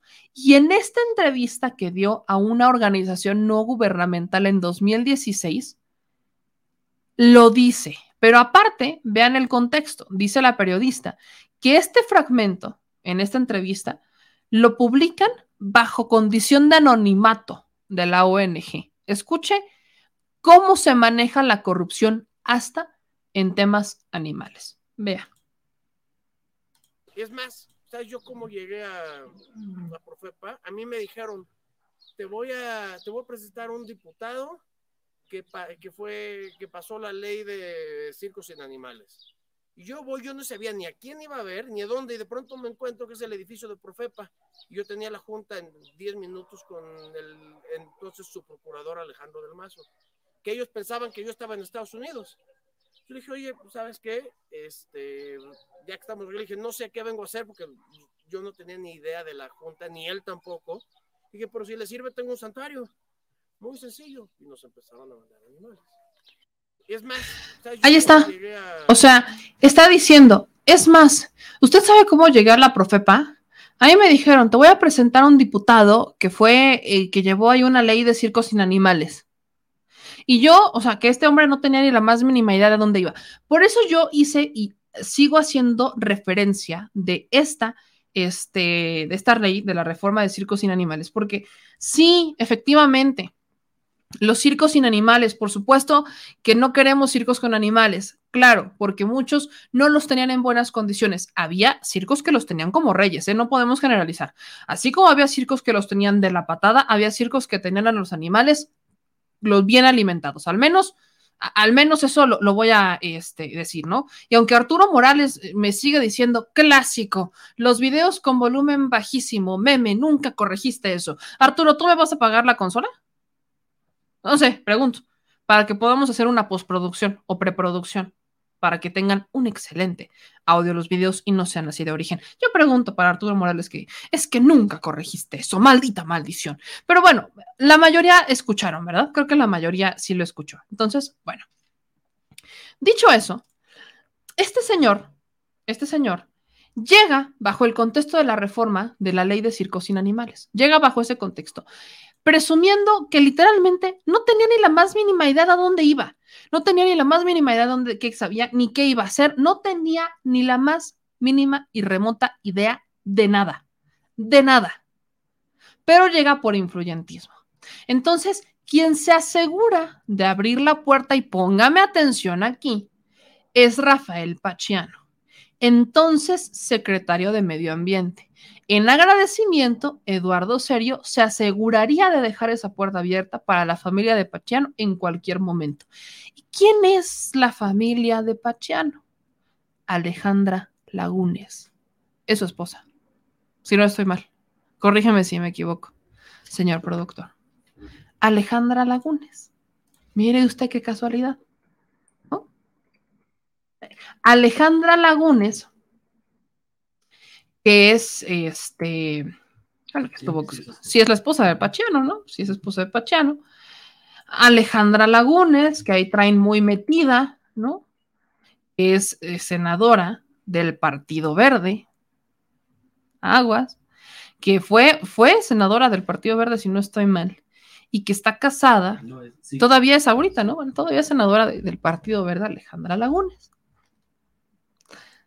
Vean nada más aguas con eso. Bueno, Ahí está la foto de Alejandra Lagunes. Y trabajó muy cercano con Peña Nieto. Sí, claro, pues es que ellos son de la, ellos son de la camada de Enrique Peña Nieto, desde Alfredo del Mazo. O sea, son los del Partido Verde porque Alejandra Lagunes está por el Partido Verde. Se supone que ahorita sería aliada de Morena. Bueno. Vaya combinación. Se supone que sería aliada de Morena. Corríjanme si es todavía senadora de Morena o si está senadora del PRI. No, Sí, del, del Verde. del verde. sigue siendo senadora del Verde, porque vaya, eh, es como eterna, ella sigue como una eterna carta del Partido Verde, porque justamente ellos son los, el Partido Verde es uno de los principales impulsores de la ley de circos sin animales. Por eso me la sé, porque fue justo en esta etapa del 2015-2016 cuando sale esta ley, porque fue, fue la bandera que el Verde usó para las elecciones del 2016. O sea, en el 2015 se aprueba, empiezan con los movimientos y 2016 es la bandera que el verde usó.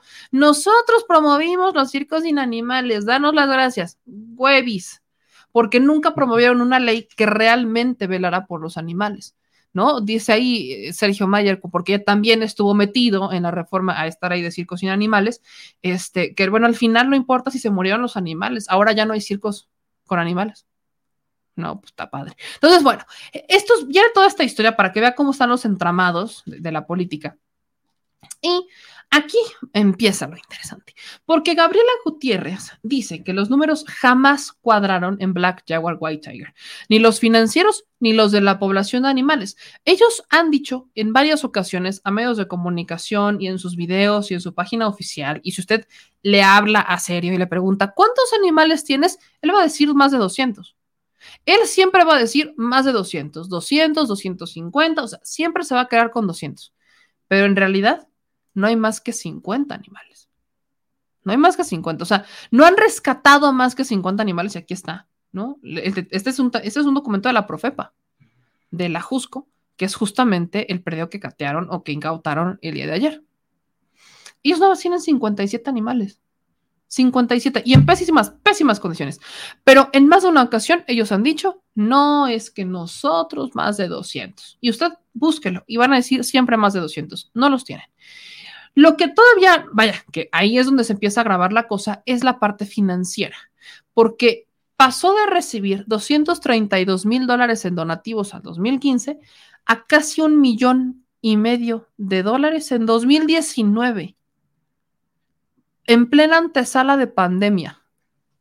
En plena antesala de pandemia. Y esto reportado por el IRS, que le reportó, es, que es como el SAT de Estados Unidos. Ahí está, eso es del 2015. Aquí dice que esta Black Jaguar White Tiger habría generado 232 mil dólares. Y si le movemos a 1.476.413 millones de dólares. ¡Ah! Prop. Esto en 2019. Esto en 2019. O sea, sí es bastante lucrativo, ¿eh? Es bastante lucrativo. Entonces, y bien dice Gabriela, y esto sin contar todos los patrocinios que tenía con marcas de lujo, así como los que cobraban a quienes quisieran visitar las, las instalaciones y convivir con los, con, los con los leones o con los tigres. Le digo que lo que hizo muy viral o que le dio mucha credibilidad a Black Jaguar White Tiger fue visitas como las de Katy Perry, la de este, Montserrat, ¿cómo se apellida Montserrat que tú la conoces? Oliver. Montserrat Oliver, y Paris Hilton.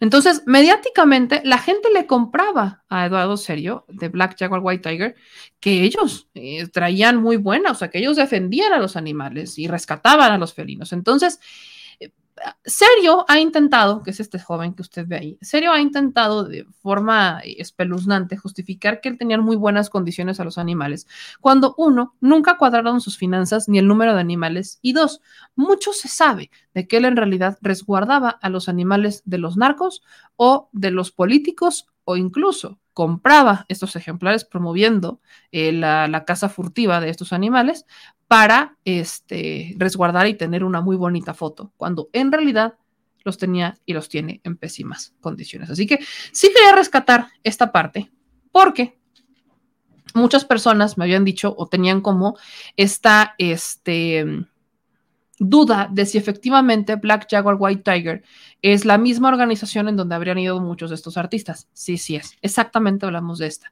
Entonces, ¿esto por qué y, bajo qué contexto entra? Entra bajo el contexto de que es justamente, vaya, este es mi pleito eterno. Este señor era uno de los que estaban en contra del tren Maya. ¿Neta? O sea, neta. ¿Con qué cara hablas por los jaguares cuando se nota que traes un negociazo con los felinos? Negociazo. Les repito, negociazo. Así que vaya, en fin, la hipotenusa, como siempre se lo menciono. Déjenme en los comentarios qué opina de este caso, que seguirá siendo viral, indignante y va a terminar exhibiendo a este animalista, así como Arturo Islas, que también Arturo Islas tiene una granja, la granja más grande de cerdos vietnamitas. Que así que diga, ay, qué legal, qué legal y qué bonito, tampoco. Aguas con eso. Y por último, voy a dejarlo de Selva Meltren para mañana, porque me voy, a, me voy a alargar más y ya de por sí me alargué bastante. Porque ya vamos para dos horas de programa, vamos para dos horas, bueno, ya, ya, superamos las. Ya superamos las dos horas de programa, pero voy a con esto que es información importante para todos y sobre todo para mí. Y fíjese, le tengo un anuncio brutal y mañana, mañana me voy a lo del tren Maya, que hoy presentaron Maya, presentaron una carta, presentaron una carta ante la UNESCO, pero bueno, ya, les platicaré de eso el día de mañana, pero yo creo que esto le va a interesar mucho más. No, no por mí, ¿eh? no por mí, sino por lo que les voy a compartir. El día de hoy, para mí, la verdad, se lo digo con toda honestidad, para mí es una noticia bien importante. Porque tras haber trabajado en tres partidos políticos en 2000, desde el 2014 entré, desde 2014 entré, estuve ahí 2015, 2016 y 2017. Del 2014 al 2017 yo trabajé en partidos políticos, en tres. En el PRI, en el Verde y en Pacto Social de Integración, que es un partido, eh, dicen ellos, socialdemócrata, pero le repito, estaban aliados con el PAN. Entonces, estos tres partidos yo trabajé ahí y prácticamente como requisito para trabajar ahí te tenías que afiliar, o sea, si era como requisito. E, era el, clásico comentario voluntariamente a fuerza, ¿no? Porque te tenías que afiliar. Entonces, la afiliación es una cosa muy importante, muy importante un partido político, porque es el proceso, cuando uno inicia, es el proceso para participar en la vida interna del partido. Entras, o sea, eres simpatizante, luego pasas a ser afiliado y luego militante. Cuando eres simpatizante, puedes no estar afiliado y simplemente simpatizar con el partido. Cuando eres un afiliado, eres el voto duro del partido. Eres el voto duro y promueves el voto del partido y haces, vaya, no a gran escala, pero eres considerado el voto duro del partido. Y cuando eres militante, entonces sí, promueves el voto del partido, de prácticamente por obligación, y además de la militancia nacen los políticos. Así es el proceso. Empiezas como simpatizante, vas afiliado, te conviertes en militante, y ya siendo militante es como puedes participar siendo eh, candidato de elección popular o candidato a los consejos internos y demás, ¿no? Este es el proceso. Entonces, es, es, importante que la gente lo sepa porque durante muchos años la afiliación se ha trabajado como muy a la ligera, muy a la ligera. Y el Instituto Nacional Electoral también la ha tomado muy a la ligera y los partidos políticos también han hecho un negociazo con eso. Los líderes han hecho un negociazo con eso y sobre todo, yo como le he explicado en muchas ocasiones, los afiliados salen o han salido muchas veces cuando uno no sabe que está afiliado a un partido político, porque muchas personas no saben y se enteran hasta que salen insaculados por el instituto para ser capacitadores electorales o funcionarios y entonces uno de los requisitos es no estar afiliado y vas y el instituto, o sea, cuando tú presentas y dices, sí, sí quiero trabajar en el instituto, entonces, sobre todo cuando quieres ser capacitador electoral, entonces el INE te emite una carta, te investiga y ves si estás afiliado o no. Ahí te dice que estás afiliado y entonces hasta ese momento te enteras que estás afiliado a un partido político cuando no fue de voluntad. Así que eso, eso surge, y ya lo he explicado en otras emisiones y en otros programas, por los programas sociales sobre todo. Porque sí, los programas sociales, cuando uno solicita un programa social, entrega una copia de credencial de lector y de esa copia sacan 1.500 más. Falsifican tu firma y te afilian a todos los partidos políticos, pero cada, el INE hace eh, cortes de caja cada, cada dos años, si no estoy mal, hace cortes de caja de los afiliados de los partidos políticos y entonces cuando hace esos cortes de caja, si se repite la misma persona en distintos partidos políticos, se le va a respetar la última afiliación. Esto se lo explico porque en mi caso yo debería de tener mi última afiliación, pero es una hermosa noticia la que me llevé el día de hoy, porque el Instituto Nacional Electoral entre, o sea, lanzó esta plataforma dentro del INE, en donde uno puede consultar si es afiliado o no, si está afiliado o no a un partido político, y te emiten una constancia o un comprobante con validez oficial. Te emiten este comprobante en donde te dicen si estás o no afiliado a un partido político y a cuál. Entonces, yo el día de hoy hice el ejercicio, metí mi clave electoral, mi clave de elector, y como bien puede, usted lo va, se le voy a hacer zoom, lo voy a presumir. No, mi libertad me costó. Dice aquí. Es como cuando sales del buró de crédito. Ándale, sí, me, sí, sí, le diste, le diste, exacto. Acabo de sentir que salí del buró de crédito. Hagan de cuenta que a mí el buró me acaba de decir que estoy libre de pecado, que no estoy en el buró, vaya, estoy en mi sueño guajiro, que puedo solicitar un crédito. Así me siento. Entonces, el Instituto Nacional Electoral me emite esta, este documento en donde me dice que no no se encontró un estatus válido, o sea que no estoy afiliada a ningún partido político con registro vigente, lo cual para mí es emocionante. Es emocionante porque significa libertad, oiga, significa una libertad de haber trabajado en partidos políticos, porque esa fue mi transición, ya que volvió a ser polémica en redes sociales. Saludos, Inésito, te mandamos un besito desde acá. Este, ya que volvió a ser polémica en redes sociales, porque es que cómo se me ocurre escribir una columna en SPR Informa, que le mando también un abrazo a todo el equipo del sistema público. Este, vaya, mi transición a voltear a ver a la cuarta transformación es justamente nace desde que trabajé en los partidos políticos. O sea, mi transición fue de años. Fue de años. Solamente, vaya, lo único que ocurrió aquí es que entre 2017 y 2018 fue el proceso electoral. Pero si no hubiera ocurrido el proceso electoral, mi transición hubiera sido exactamente la misma. Porque yo venía de trabajar en el PRI a pasar al verde y luego me fui, o sea, de partidos de centro izquierda, de centro derecha, perdón, me fui a un partido de centro izquierda, que es el Pacto Social de Integración. Y en ese partido aprendí muchísimas cosas. Vaya, no, de ese partido yo renuncié porque no me gustó la forma en la que operaba el partido. Yo renuncié, pero le aprendí muchísimo y estoy muy agradecida. Entonces, yo pasé de estar en partidos de centro izquierda, de centro derecha, perdón, a estar en partidos de centro izquierda, a un partido de centro izquierda. Exacto. Entonces, vaya, en este partido de centro izquierda es como un PRD, el último que estuve fue un PRD chiquito, chiquito y local, no un PRD chiquito y local, literal. Entonces, yo ya venía con estas ideas y en este partido, por ejemplo, me decían, ¿no? Porque eran las voces que se escuchaban. Es que cómo van a hacer o cómo le van a entregar recursos a todos los jóvenes que no estudian y que no trabajan. No le alcanza al gobierno. Eso era lo que yo escuchaba. Y de ahí venía el que yo dijera en 2017, vaya, yo salí de los partidos en 2017. Y es que los ninis, y mal hecho de mi parte, por supuesto que mal hecho. Luego, el, el, tema de la refinería, por ejemplo, que es algo que incluso cuando voté por Andrés Manuel yo todavía no lo entendía porque justo las voces que me decían que eran expertos, vaya, eran expertos los que trabajaban en ese partido, me decían, y nos decían a todos, porque hacían capacitaciones y cursos de esto, nos decían, es que si Andrés Manuel López Obrador está proponiendo una refinería, se va a gastar todo el dinero, o sea, reconstruir una refinería no es barato.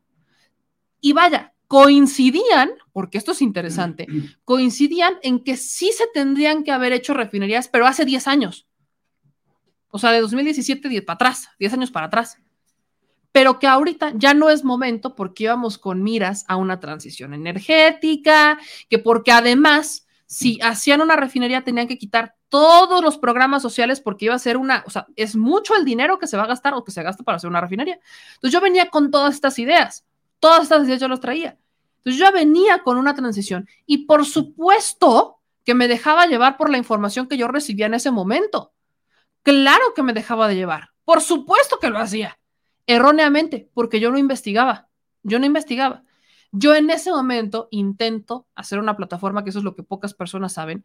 Yo intento, o sea, yo pasé de literalmente colaborar en medios, ¿eh? de colaborar en medios locales, chiquititos, cucuruchos, en redes sociales, a empezar a hacer mi medio que se llamaba Puebla 360 que se acordarán hay algunos, que me metí en ciertos problemas con un, con un ahora amigo que le mando un abrazo, me quiero Zeus Munive, porque él tiene su revista Puebla 360. Entonces yo le pongo Puebla 360 a mi medio local y bueno, imagínese usted lo que yo estaba pasando. Entonces, este, justamente ahí yo tenía este medio. Evidentemente se necesitan recursos para hacer un medio como el que yo quería y obviamente colaboraban con nosotros algunas personas que nos empezaban a pedir sueldo, nosotros todavía no, se monetizaba en ese entonces en las redes sociales. Vaya, entonces ahí estábamos. Total, que después llegó a la neta noticias y curiosamente, quienes critican a la neta noticias, porque eso nunca lo he dicho, lo voy a decir aquí por primera vez, y le mando un abrazote gigante a mi querido Benja. Benjamín Paz, dueño de la neta noticias, en ese entonces, porque actualmente ya no lo es. Él es Amlover. Esto me encanta. Eh, me, decía, y es Amlover, públicamente Amlover, ¿eh? O sea, Benjamín fue al, al AMLOFest cuando ganó el presidente Andrés Manuel López Obrador. Y era mi jefe en la neta noticias, del que Viana y cita y muchos usuarios en redes sociales dicen es que la neta noticias es un medio pagado por Rafael Moreno Valle. Bueno, fue justamente Benjamín quien me sentó en su oficina y me acuerdo perfecto esto. Y me dijo, tú sabes que aquí no te vamos a dar línea y nunca te hemos dado línea. Pero sí me gustaría que antes de que emitieras ciertas críticas, investigaras, sobre todo porque vamos a entrar en un proceso electoral muy importante. Investiga. Y si tienes dudas, pregúntame. Y empecé a investigar. Y mi transición fue justamente en el periodo de campaña, porque no cree usted que yo dije de la noche a la mañana, ay, voy a votar por Andrés Manuel López Obrador. Claro que no. Por supuesto que no. O sea, yo venía con esta corriente de partidos políticos en donde venían con toda esta ideología cargadísima, a la centro derecha, pues, más bien derecha. Pero yo no lo sabía. Yo no lo sabía, como muchos no lo sabíamos.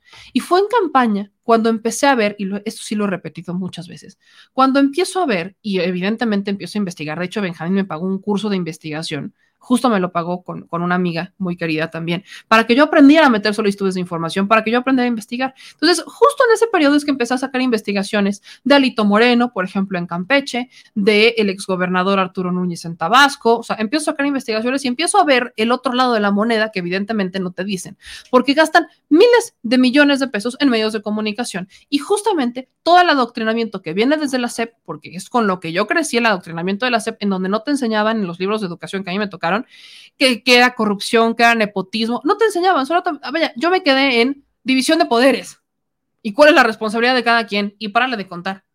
Y se centraban mucho más en derechos humanos, sobre todo en escuelas privadas. Entonces, esa es la ideología con la que yo crecí. Vaya, me siguen responsabilizado por evidentemente malos tweets que hice en 2017 por no tener este contexto, que justo los dejé de escribir porque empecé, porque empecé a investigar porque empecé a, documentarme y porque empecé a ver conforme avanzaba la campaña la desesperación de estos políticos a tal grado de decirle que es que los rusos y la neta es que Andrés Manuel López Obrador empezó a convencerme porque la neta me empezó a caer muy bien. Yo empezaba a ver las respuestas que les daba en campaña y me moría de risa. Y dije, no, o sea, lo empecé a ver como el abuelito que todos hubiéramos querido. Entonces, había todavía, cuando voto por Andrés Manuel, muchas cosas en las que yo no entendía, sobre todo en el tema de la petroquímica, porque yo decía, híjole, ¿cómo le va a hacer? Eh, no, no, le entendía, no, no me quedaba claro, no me quedaba, no me quedaba claro. Pero voté por él en 2018 y fue el voto que más me enorgulleció en esta vida, porque yo dije, a raíz de lo que yo había lo que yo había vivido en partidos políticos, yo dije, este es el único hombre que les va a poner sushi. Lo dije con otras palabras, pero eso es lo que yo dije. El único que va a ser un cambio. Y lo dije así, y vaya, hasta en mi casa.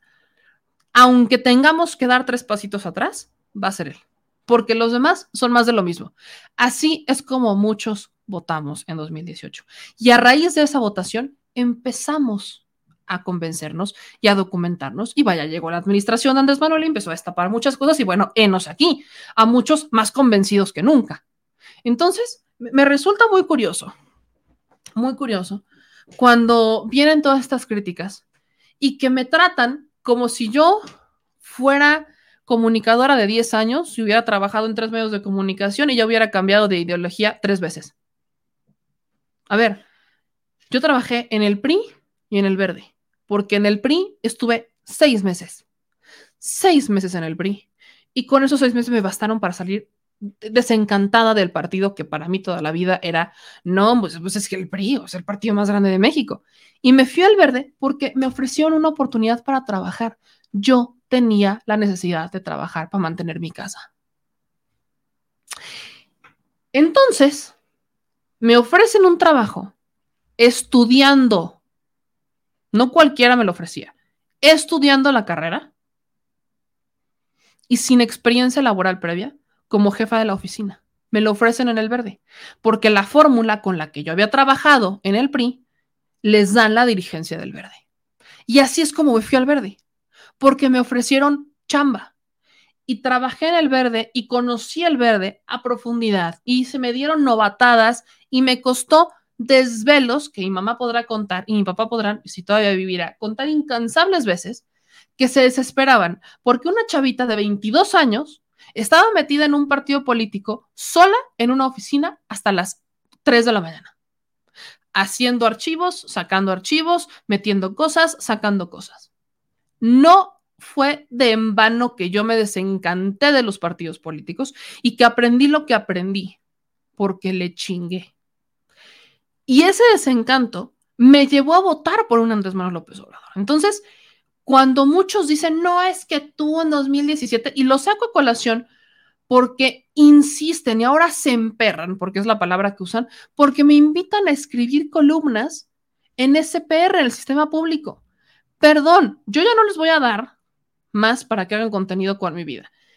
Si para muchos, y esto es lo último que voy a decir del caso, si para muchos dicen, ay, es que es, ustedes lucran con Andrés Manuel López Obrador porque son youtubers y solamente están ahí por el dinero. Muy bien, hagan sus contenidos y díganme qué tan fácil es.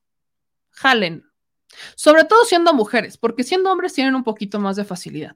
Pero siendo mujeres, abran sus canales, creen sus contenidos y entonces díganme qué tan fácil es decir abiertamente que son de la 4T, porque en este espacio no solamente generamos contenido de Andrés Manuel López Obrador, aguas, ¿eh? En este espacio hemos hecho investigaciones, en este espacio hemos presentado temas y los hemos puesto sobre la agenda, en este espacio su servilleta está escribiendo un libro de algo que nada, que no está en la agenda del presidente y de lo que he insistido en la mañana más de una ocasión. Entonces, antes de hablar, entiendan la diferencia, que eso también fue mucho crítico, muy crítico, cuando dije, una cosa es que seas pro 4T y, que tu, y otra cosa es que tu contenido sea pro Andrés Manuel. Son cosas muy distintas. El que yo haya dicho que simpatizo con la cuarta transformación es porque es mi ideología política y punto, ¿eh? Punto. No hay vuelta atrás. Con todo y eso, he hecho críticas, por ejemplo, al fiscal, y he hecho críticas, he intentado no cometer los errores que cometí en 2017, de no informarme. Por eso este espacio nació, y lo he dicho 1500 veces, este espacio nace para decirle a la gente lo que los políticos no le quieren decir, porque yo lo viví. Entonces, este espacio nació justamente por eso, para explicarle a la gente lo que yo aprendí a punta de madrazos. Y por eso, para no cometer los errores que cometí en 2017, es que me informo para que si voy a criticar, genere una crítica con argumentos y no nada más porque me cae mal, como muchos hacen. No cometer los errores que cometí en 2017 significa no cometer los errores que comete actualmente la oposición. Entonces, por mí, sigan emperrados por lo que escribí en 2017. Dense, no tienen nada más que hacer y no tienen nada mejor que hacer. Y si tanto les molesta que yo escriba columnas y que me inviten a Canal 11 o que me inviten al Canal 14 o que me inviten a donde sea, porque sienten que como ellos estuvieron antes, tienen mayores privilegios, uno, no están entendiendo absolutamente nada de lo que significa la cuarta, transformación y qué triste, y dos, hagan sus contenidos, creen su opinión, generen, su, generen columnas, ah, vaya, aporten, llamen la atención y si no les funciona, síganle chingando y dejen de creer que van a hacer contenido a costa mío. Y eso también va para Rata Política. Y voy a hacer esta aclaración. La rata política lleva varios programas sacando su contenido, disque, exhibiendo a Meme ¿no? Varias cosas así. Y es muy triste porque con la rata política, tanto con Patty como su esposo, compartimos, compartimos varias cosas. Sobre todo cuando vaya, ellos hablaban de colgarse. Si ellos estaban bastante colgados, era de Vicente cuando Vicente los invitó a formar parte de la octava para el programa Entrarle sin miedo. Y después se echaron para atrás. ¿Por qué? Porque Vicente les dijo que en la octava no nos iban a pagar porque había una negociación ahí. Y ya no le quisieron entrar porque no había lana. Órale, va. Pero aún con todo y eso, se les, se les estuvo invitando, y yo me acuerdo mucho, Vicente, cuando yo fui su productora, se les invitaba al espacio y estábamos muy pendientes. De la nada, ellos se separaron, se abrieron, órale. Y de hecho, empezaron a tomar posturas que si se iban, o sea, empezaban a jugar, que si se iban con campechaneando, entonces tiraban a uno, que si le tiraban al otro, y siempre han estado jalando o han estado, y lo digo con todo respeto y lo siento mucho si se los si se ofenden, pero han estado de rémoras de otros youtubers. Siempre lo han estado, al menos desde que yo tengo uso de razón. Entonces, y lo digo con todo respeto, con todo respeto, porque el respeto siempre, debe de darse, pero llega un momento en donde uno está hasta el queque, de que anden de rémoras creando contenido cuando ni siquiera tienen la noción de la realidad, porque ni siquiera lo hacen de la parte objetiva. Ellos son lo que han estado diciendo que yo debería de ir a pedirle disculpas al presidente en la mañanera por pensar como pensaba en 2017. Perdón, pero la mañanera no es un espacio para ir a hacer asuntos personales, y si llevo toda la vida desde que estoy en la mañanera cuestionando a quienes lo hacen, no voy a ir yo a presentar un asunto personal en la mañanera. Ya, si encuentro la manera, yo la encontraré y punto. Pero eso es un tema mío, mío nada más. Yo estoy muy, muy tranquila con mi conciencia. Tan tranquila, pero tan tranquila que estoy tan celebro, o sea, celebro tanto ser libre. Pero bueno, dicho eso, hubo un momento, y parece que eso no lo entienden, hubo un momento, y lo digo también por Patti, en donde muchos de nosotros, vaya, no, voy a, entrar en materia de cuánto los apoyamos muchas veces cuando nos necesitaron, porque ahí estuvimos muchos cuando nos necesitaron, cuando terminaron en la cárcel y muchos empezamos a hacer olas desde nuestras redes sociales para que los sacaran de la cárcel, eso obviamente se les olvida, me queda claro. Pero con todo y todo, lo que un día pasó es que cuando estábamos en estas entrevistas para entrar a, la octava, a entrarle sin miedo, Fuimos a Constituyentes, fue a la oficina de la octava en Constituyentes, en donde nos había cintado. Eh, ¿Qué cargo ocupaba Jorge? El director del canal. El director del canal. Nos había citado el director del canal para conocernos con miras a la producción de este contenido dentro de Sin Miedo. Entonces, entramos a la cita y demás, salimos y evidentemente no hay un video, pero salimos y platicando se dio el que ellos se enteraran porque yo lo compartí, que yo venía de partidos políticos, jamás lo he negado, y el que ellos me dijeran que ellos habrían creado o ellos habían creado contenidos para la CEP de Enrique Peña Nieto. Vaya, insisto, esto no quiere decir, porque hay quienes ahí en redes sociales están intentando malentender el tema, yo nunca dije que ellos crearan videos desde sus redes sociales para Enrique Peña Nieto. Nunca dije eso. Lo que yo dije es que ellos me dijeron, y hay varias personas de testigos, que ellos habían trabajado para la administración de Peña. Yo esto lo pongo a respuesta de que ellos andan detrás de critiquen a Meme porque en 2017 habló mal de Andrés Manuel López Obrador y porque han creado su contenido y parece que es de los que más visualizaciones tiene con mi nombre. Vaya, evidentemente llega el momento en que no estalla. Así que yo dije eso. ¿Tengo pruebas? No, no tengo pruebas porque por lo que veo son lo suficientemente cobardes como para aceptar lo que dijeron hace un par de años. Entonces, yo voy a cerrar el tema aquí. Si ellos quieren seguir creando contenido a mi nombre, adelante, háganlo. Eventualmente, si yo considero, tomaré las medidas pertinentes si es que veo que están lucrando de más con mi nombre, algo que perfectamente podría aplicar con un tema de marcas, eso yo ya lo veré, pero yo no voy a tolerar que sigan de remolitas con mi contenido. Eso sí lo voy a decir honestamente. Por mí hay respeto, por mi lado hasta que queda, que sean muy felices, que les vaya muy bien, les deseo que sigan generando contenido y que la gente lo siga viendo, porque sí, yo sí invito a que la gente lo siga viendo, porque así se generan un criterio propio. Yo no les voy a decir, no la vean, no, yo jamás lo voy a decir. Yo tengo una opinión y hay pláticas que ellos y nosotros compartimos hace un par de años. Si ellos no tienen el valor de aceptarlo con su audiencia, es muy su tema, muy su tema. Tan tan. Desde mi trinchera hay transparencia, desde mi trinchera se le da la cara a la audiencia y desde mi trinchera se dicen las cosas como son al Chile. Si les gusta, si no les gusta, esa es su bronca. Si se enojan, si no se enojan, esa es su bronca. Si a cada rato que yo aparezca en, en el canal 11 o en el sistema público se van a enojar, pues ya tendrán dos chambas, la de enojarse y la de desenojarse. Pero ya estuvo suave de estar una cosa, y lo voy a decir también, una cosa es criticar porque yo siempre he estado a favor de que nos critiquen. Adelante, háganlo. Vaya, eh, yo critico, yo promuevo la crítica hacia nuestros espacios. Yo soy la primera en promoverlo. Pero ojo, jamás yo negué de dónde he venido, ¿eh? Antes de que sacaran esto de mis tweets del 2017, que evidentemente no me acordaba lo que había escrito en 2017, yo ya estuve en una entrevista con Julio Cerroa en donde me cuestionó por todo lo que me cuestionan ahorita. Y dos, ya lo había explicado en un video desde el 2020.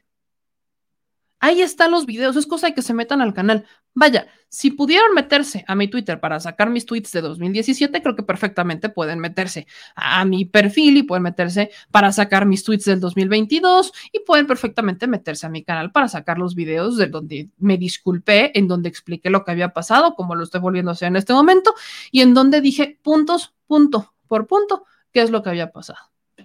Perfectamente lo pueden hacer. Que evidentemente no existe la voluntad, me queda claro. Que evidentemente existe una obsesión hacia ciertos youtubers, me queda también perfectamente claro. Ojalá, y lo digo con toda honestidad, así como nos critican a muchos, porque no nada más es a mí, así como nos critican a muchos, ojalá también critiquen a los que sí están buscando un cargo político, a los que no renunciaron a los, a los partidos políticos como lo hice yo. Ojalá, ojalá, y sí vayan y cuestionen a quienes hoy aspiran a gobernarlos porque con ellos se quedan callados y hasta les aplauden.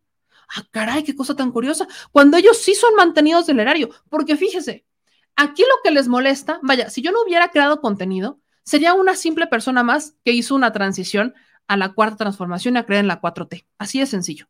Pero como tengo un canal de YouTube que monetiza con mi contenido y he sido abiertamente simpatizante de la 4T, entonces empiezan a decir, ay, es que tú monetizas a costa del presidente y le deberías de dar las gracias. Vaya, yo soy agradecidísimo con el presidente por todo lo que he aprendido y lo he dicho y lo seguiré diciendo, como millones de mexicanos.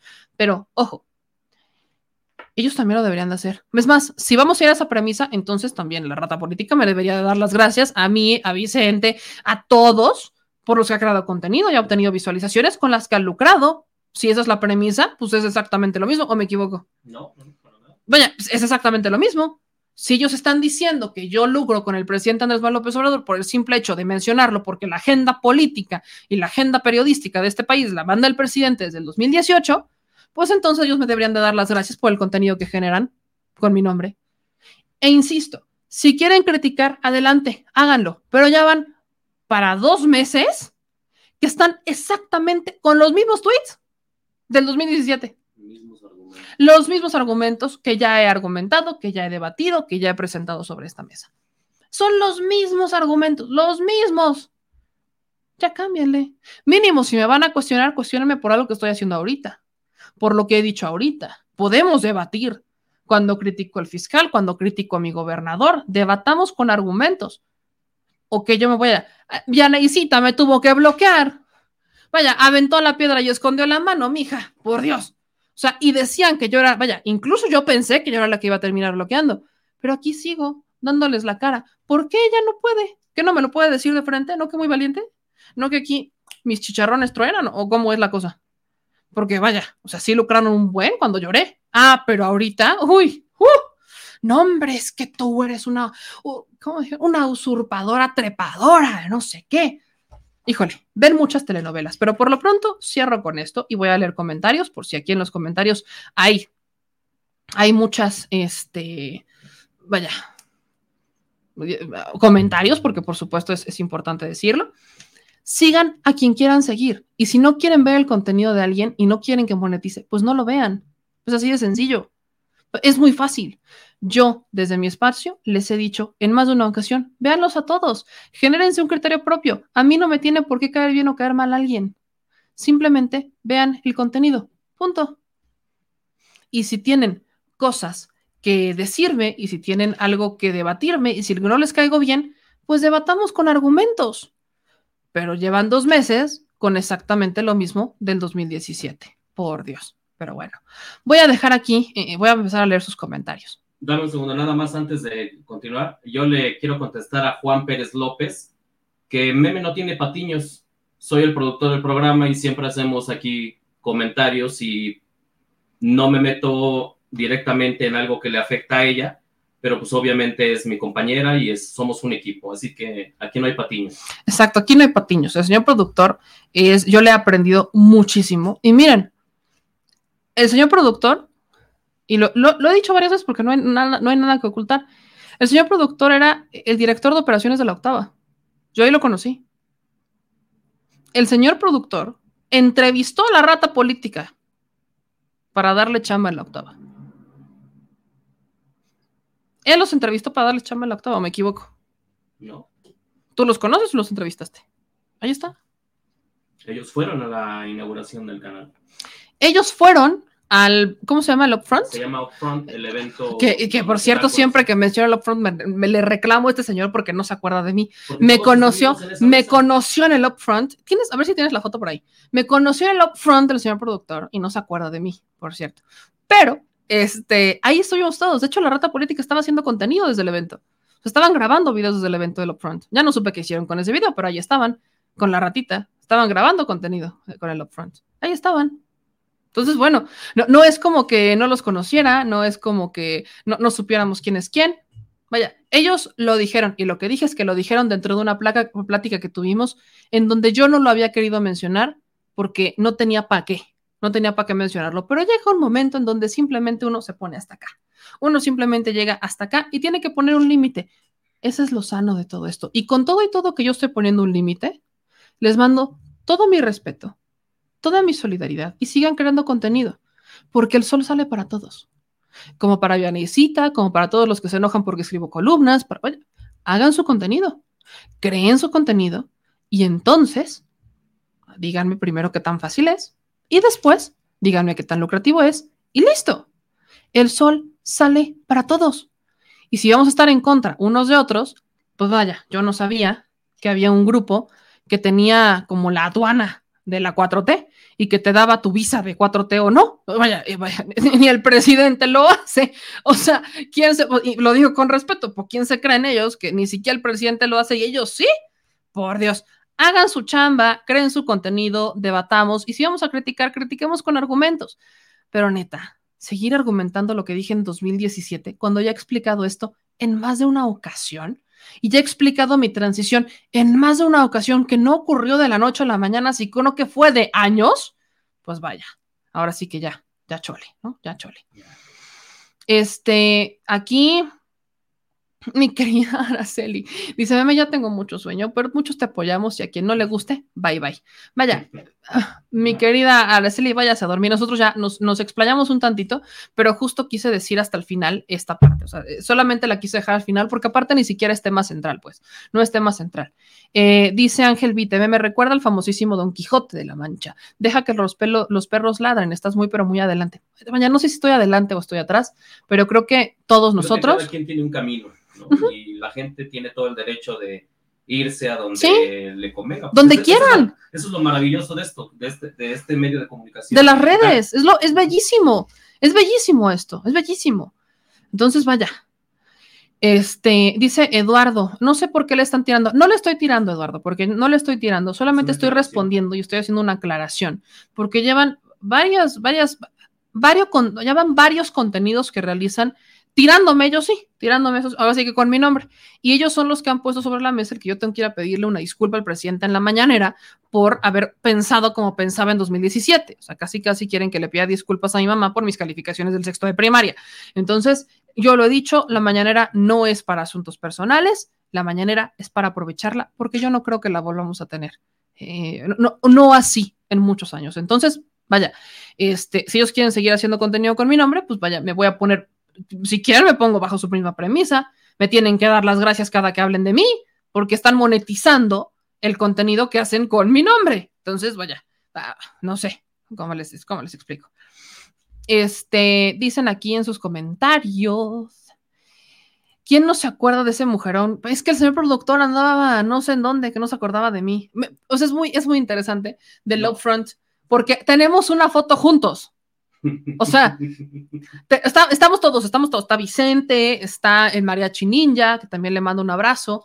Está Celsin, está Rafa, Rafita. está Toñito, está, Están ellos, la rata. está la rata, está, estoy yo, está él. Estamos todos y el señor productor, cuando después lo conocí ya en las oficinas, él dijo, ay, ¿cómo estás? Mucho gusto, nunca te había conocido y yo. O sea, ¿cómo? Pero ahora no te me olvides. O sea, ¿cómo? Pues no, aquí te tengo. Tío, que te tengo todos los días. Chale. Híjole. Mi madre, ¿no? Híjole. Eh, dice RC, ¿qué pasó si hasta la Kenia Rabadán monetiza gracias a AMLO, hasta Loret, el Sí, pitufo sí, de sí. Joaquín, los Camín y la bola de panistas y no dicen AMLO, gracias por tu imagen? Es que, a ver, es, es interesante porque Televisa, Milenio, Univisión, el Universal, el Reforma, todos cuando mencionan a Andrés Manuel López Obrador monetizan. Todos a favor o en contra, hasta la rata política, todos lo hacen. ¿Por qué? Porque Andrés Manuel López Obrador, uno, es el presidente de México, dos, es el presidente de México más polémico y más activo que hemos tenido en décadas, y tres, es el que marca la agenda de todos los medios, nacionales e internacionales. No, no sé qué esperan, que no hablemos de él y que no, que no hablemos de noticia. No, vaya, híjole, eh, híjole, mi hermano, híjole, mano, qué cosa, qué cosa. Este, vaya, aquí dicen, tus tweets te delataron, no pensaste que Elmo llegara a la grande y ya no te azotes. Elmo llegara a la grande. Tío Rich, yo voté por él. Me encanta. Tus tweets del 2017 te delataron. Maldita maldición. Porque Elmo iba, no pensaste, no, nunca pensaste que Elmo iba a llegar. Hermano, voté por él. Por Dios. Me hubiera encantado sacarle foto a mi voto, no mamen. Hubiera estado chulo. A estas alturas, sacar el. Ay, no voté. Tocayo. Vaya, es que eso es lo que digo yo voté por el presidente por convicción. O sea, prácticamente pareciera que mi peor error fue decir que apoyo a la cuarta transformación, tío Rich. Nememes, nememes. Este, Víctor. Ahora lo hacen como si te hubieran encontrado el archivo muerto ahí. O sea, como si hubiera sido un pecado desclasificado del Pues, CISEN. es Twitter, ahí está. No mamen, vaya. Hoy la riegas mañana también y Exactamente. a final de cuentas es público. Exacto. Vaya, yo lo dije, yo dije que no era obradorista. Yo dije que no era obradorista hasta que voté por Andrés Manuel López Obrador. Vaya, yo no era obradorista hasta la campaña y ya le acabo de explicar si el tío Rich y muchos no escuchan y no saben escuchar, bueno, no es mi bronca, sáquense la cerilla después hablamos. Víctor MX, en la neta noticias había un chef, el chef Toño, que le mando un beso, un besote a mi chef Toño, que es, es divertidísimo, el chef Toño, que él ti- tiene muy buen contenido todavía en sus redes sociales y él es, es hijo de una política priista, es hijo de una política priista y, y nos llevamos muy bien, nos llevamos muy bien, pero vaya. Este, dice Guillermo Cano, yo tampoco era obradorista. Eh, dice, qué oso que leyeran mi comentario. Se salió de contexto. Era para los del chat. Acababa de llegar y no sabía qué pasaba, pero ya estoy en sintonía. Eduardo, no te preocupes, todos no- terminamos alguna vez así. Este, dice María del Rocío, ellos son perfectos. Pues sí, seguramente son perfectos. Todos son perfectos. No, Nadie pero comete un error en esta me- vida. Me, encanta porque es como si llegas eh, en términos futbolísticos, es como si fueras una jugadora que llega a las Chivas y te empieza a criticar la afición porque en algún momento fuiste del América. Dices, bueno, pues al final de cuentas es otro equipo, era lo que había y bueno, pues cada quien, digo, yo no niego que en algún momento trabajé para Televisa, pero era lo que había, ¿no? O sea, ¿cuál es el problema? El PRI, ¿cuántos fueron, cuántos salieron del PRI? Pues era el único partido que existía porque el PAN no era, no era fuerte. Ahora ahí ten- tenemos esa diversidad tan, tan grande de poder este, eh, escoger lo que nosotros querramos Exacto. y, y- y que viva la diversidad. Exactamente. Insisto, o sea, casi casi me están linchando en la plaza pública unos cuantos, porque, vaya, como si fuera un Loret de Mola que cambió 40 veces de ideología política y de medio y de comunicación. O sea, e- es la primera vez. O sea, mi canal yo lo empecé hasta 2019. Mi canal, mi canal empezó hasta 2019. Y, y de hecho empezó en 2019, no porque yo quisiera realmente, sino porque Benja, otra vez, Benja siempre ha sido como el que está atrás de mí para eso, me dijo, tienes que abrir tu canal y empezar, o sea, si quieres empezar a crecer, tienes que abrir tu canal, porque la gente se casa con las personas, no con los medios. Pero bueno. Eh, dice Juan, ¿qué opinas del fantasmita de Mexicanos Verdaderos? Sinceramente no sé quién es, no te podría dar una opinión, mi querido Juan. Mm, eh, dicen aquí en otros comentarios. Hasta AMLO tuvo que salir del PRI si no lo mataban, dice Héctor Sandoval. Este, dicen acá, mi familia se ríe de mí porque ahora soy obradorista. La mía también. Tengo amigos que me dejaron de hablar. O sea, me encanta porque me he peleado con amigos que, que, o sea, que me dejaron de hablar durante muchos meses y que hoy me buscan, ya que estamos estos, eh, que tenemos estos seguidores y demás, y que hoy me buscan para que les explique ciertas políticas de Andrés Manuel López Obrador, porque no las entienden y me debaten pero me buscan esporádicamente. Es más, en algún momento me intentaron fichar para Movimiento Ciudadano y los bateé olímpicamente. Te mando un beso, Misa, pero vaya, yo sí, y nunca lo voy a negar. Yo sí tengo amigos en otros partidos políticos, trabajé en ellos, pero no por eso quiere decir que voy a sucumbir a los, vaya, que voy a cambiar de ideología nada más. Creo que lo he dicho muy, muy claramente, ¿no? A ver, en las, en las altas esferas todos son amigos en, el, en, los, en el medio comercial, bueno, pues sí habrá rivalidad, no son enemigos, son rivales, como lo dice el mismo presidente lo dice, yo no tengo enemigos, tengo rivales. Todos, a final de cuentas, este, conviven, pero eso no, no tiene nada que ver con, que, con todo esto que te, que te está pasando. Sí, en fin. Exactamente. Ahora, Vaya, yo ya no voy a volver a mencionar nada de la rata porque nunca me ha gustado. Si algo me ha caracterizado en este espacio es que siempre he intentado mantenerme al margen de estas tradicionales broncas entre youtubers, que se han dado varias, y voy a seguirlo haciendo, pero esta vez lo respondí porque me aludía directamente. Punto. Punto. Entonces, vaya. Vale la pena aclarar, es una aclaración Exactamente. para que no se distorsione la, la, realidad. Exacto. Y miren, usted créale a quien le quiera creer, ¿eh? Créale a quien le crea creer, creer y punto. Eh, dice Pamela, yo me he peleado con mi mamá porque ella es panista. Vea usted, vea usted, imagínese. y bueno. discute. Exacto, exacto. Y bueno, me voy con los últimos comentarios. A Sant le mando un abrazo que nos ve desde Egipto, le mando un beso gigante hasta Egipto.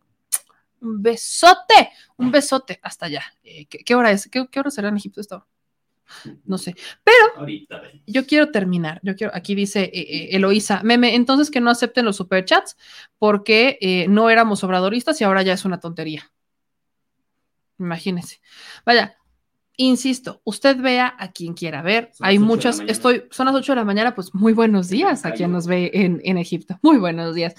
Pero solo para cerrar este tema, usted vea a quien quiere ver y yo sigo muy contenta de que en este espacio me han llegado muchas personas que me dicen que ellos no votaron por Andrés Manuel López Obrador y que ahora votan por él. Incluso me han llegado comentarios y correos electrónicos en donde me dicen, gracias a tus explicaciones la entendí al obradorismo y ahora soy obradorista. Así que yo sí me siento muy contenta porque estamos aportando, estamos sumando y lo seguiremos haciendo. Si pensaban remotamente, se imaginaron que me iba a echar para atrás, por Dios, no me conocen, de peor he salido. Así que, mis niños, sigan disfrutando y sigan, eh, vaya, si quieren seguir haciendo contenido, bueno, denme mis respectivos agradecimientos y después hablamos.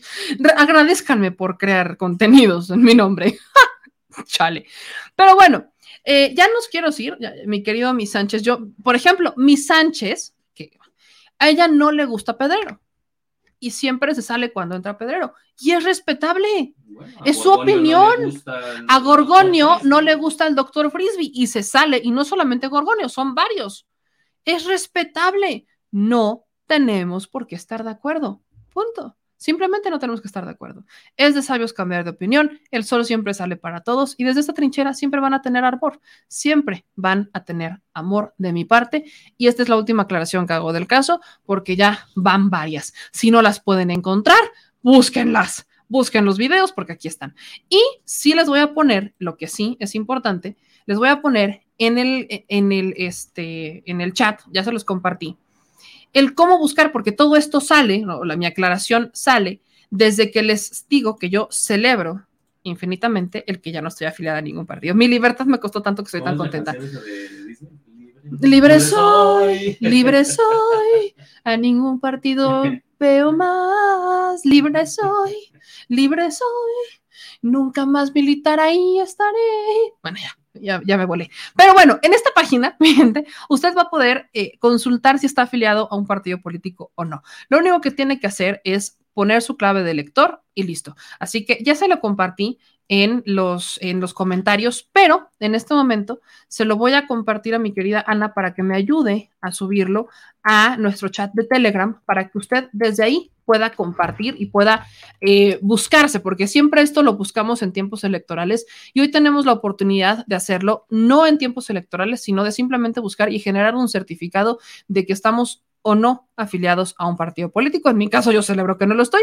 Así que usted aquí, usted aquí puede tener este, la, la oportunidad de ver si están o no afiliados a un partido político. Y ya, porque ya nos vamos, dice Marcela, yo entro cuando oigo al productor. ¡Ay! ¡Auch! Así que no nos estuviste siguiendo una semana, Marcela. Ya. Una semana. Mira que ya te ventaneaste, Marce, ya te ventaneaste, Marce, ya te Pero ventaneaste. la gente no, la gente debe de saber también, porque aquí es, es, es verdad, que hasta tú y yo en las decisiones de las notas luego nos, ponemos Sí, a nos hemos agarrado al chongo. Porque tú dices una cosa, tú defiendes tu punto, yo defiendo mi punto y a final de cuentas eh, que sea lo mejor. De para- eso se para la audiencia. trata. Dices, bueno, hay que informar. Aquí, ahí, cuando usted, este, también le estoy poniendo en los comentarios, este, el Telegram, porque me dicen, ¿cómo te encuentro un Telegram? Bueno, ahí en el comentario está también el- el- la liga, nada más para que le den clic y se lance a nuestro Telegram para que ahí va a encontrar, va a encontrar varias cosas, desde un grupo de discusión y eh, este grupo que es este, la red, la Chile Red, así le, hemos puesto, en donde eh, ahí justamente usted puede crea- crear denuncias, me pueden mandar denuncias y demás, y varias personas que se han, eh, vaya, se, se han eh, propuesto de forma voluntaria nos van a ayudar a canalizar esas denuncias, esas quejas, esas preguntas, los van a hacer justamente desde este espacio en Telegram, en donde tenemos ahí un, chat para podernos ayudar entre todos y es una muy bonita comunidad, que fue una propuesta que salió desde acá. Y bueno, este, ya me voy porque obviamente quiero que vean la mañanera, pero antes de irme, estas son las mañanitas que cantaba el rey David. Hoy por ser su cumpleaños se las cantamos a ti. Feliz cumpleaños al señor productor que cumple 87 años. No es cierto, cumple 15. Sus, sus 15 primaveras del señor productor. Muchas felicidades, señor productor. ¿Cuántos cumples en los medios? En los- ah, ¿verdad? Ya no quieres Oye, decirlo. Pregúntale a mi columna. ¿Cuántos años columna o cuántos años reales? No, Hoy no, es cumpleaños del señor productor. La verdad es que sí, ya pesan ahora que me ¿Te a- pesan los tamales o No, los años? No, los años. ¿O las dos? Las dos. Eso, no, sí, pesa, la mira. columna, la cámara. Mira, Todo. La, la verdad, ya hablando en serio, este, este, este trabajo lo adoro. Me ha dado para vivir, para gozar, para entender muchas cosas de la vida. Este, pero bueno, sí, sí está pesadito. Tú lo has visto, tú lo has visto. Eso de irnos Sí. ahora que me fui a la sierra, literal, Sí. con todo lo que llevo de equipo. Este. No, sí se fue con unas maletotas, La iba el solo. Yo decía, la moder. Sí, Sí, está canijo. pero mira, Felices cumpleaños, satisfechos, Sí, bien vividos. sí, bien, bien, Eso es todo. Así bien, que bien. Todas las fans del señor productor tienen una oportunidad de, de hoy, mañana en la mañana. Sí. Ah, Sí. ¡Ah, perro! Uy, Ah. Prende tu cámara. Ajá. Es prender la cámara. La cámara. Eso no. Prende la cámara. Ahí abajo dice detener cámara o prender la cámara. Les digo que tiene Ah, 87 bueno, años. Tiene, tiene 87 años. Con mi compu no te metas, ¿eh?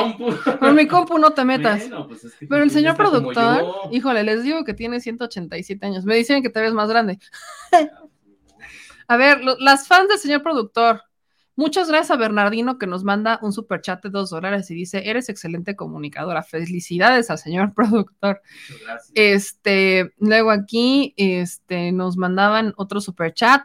Atalín nos mandaba, este, 10. Ay, de- dólares de Australia, desde Brisbane, Australia.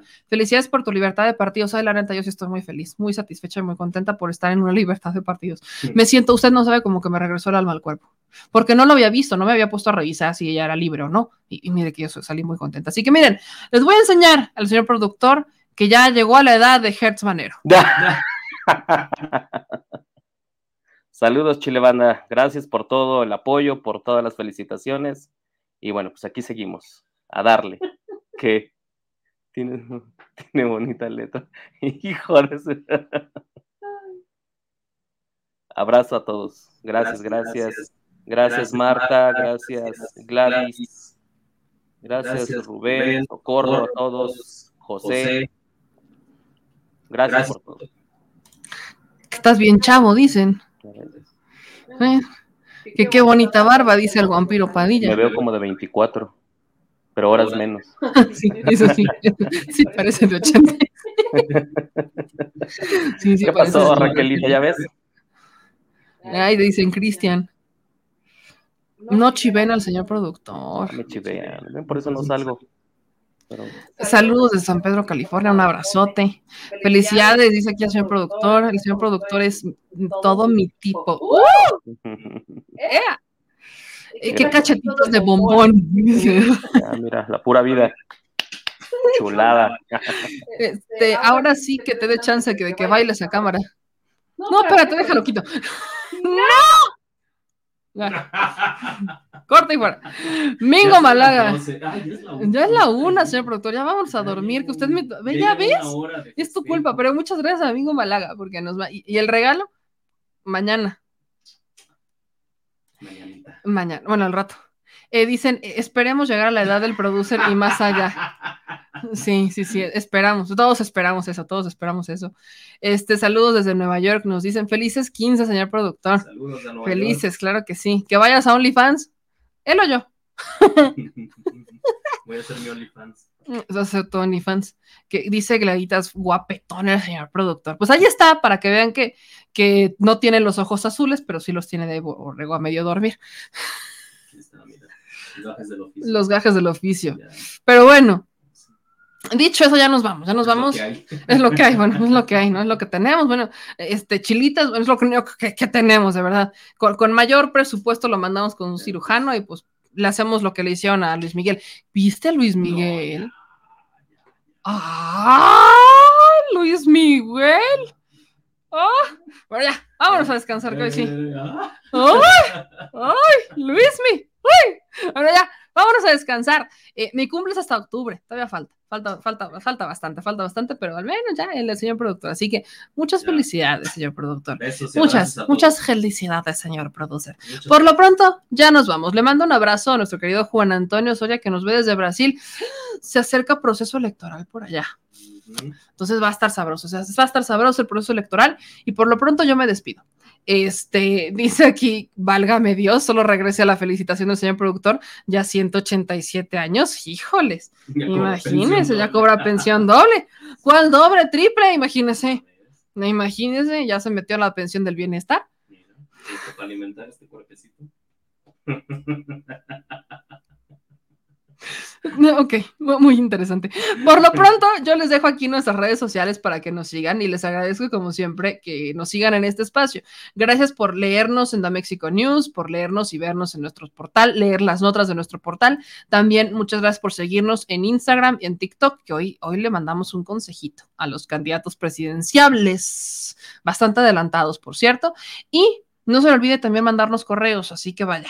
Por lo pronto, yo insisto en agradecerles por los apoyos, por los, por las, por los cuestionamientos, por las críticas, por el debate, porque de eso se trata, de eso se tratan todas las benditas y maravillosas redes sociales, de debatir, de crear, de construir, de levantar, de sumar desde nuestras trincheras. Eso es lo que hay. De eso se trata. Sobre todo cuando incluso hoy el presidente decía, aguanta el golpe, que es lo que respondía a Vicente, aguanta el golpe.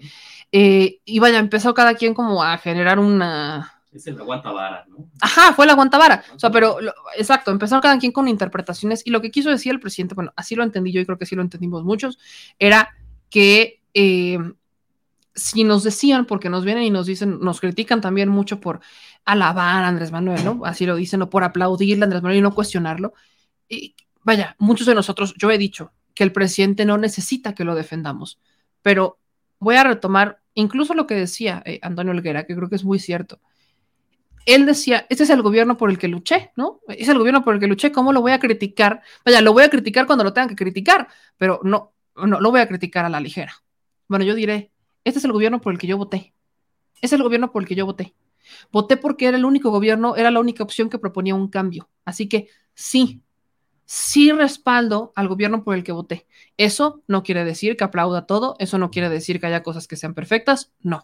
Hay en las familias. Hasta en las mejores Si- familias, las pasa. Un papá, una mamá le llama la atención a un hijo, no significa que no lo quiera.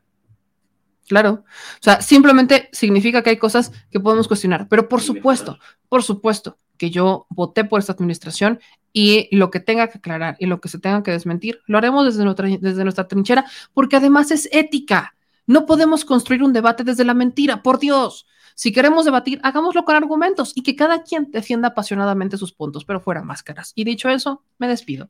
Yo soy Meme Yamel, les mando un abrazo. Gracias absolutamente a todos por aguantarnos y por aguantarnos aquí la- las críticas y el rato de, del fuá, del rato del fuá que sacamos. Y por lo pronto, muchas gracias, señor productor, y feliz, feliz cumpleaños. Gracias, muchas gracias a todos. Nos vemos mañana, descansen y a dormir, porque ya nos pasamos un poquito. ¿Ya ves? Es tu culpa. Todo tú. Buenas noches. Buenas noches. Adiós. Adiós.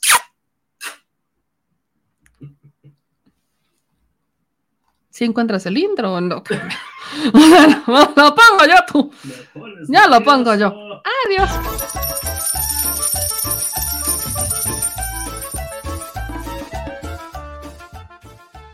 Al Chile.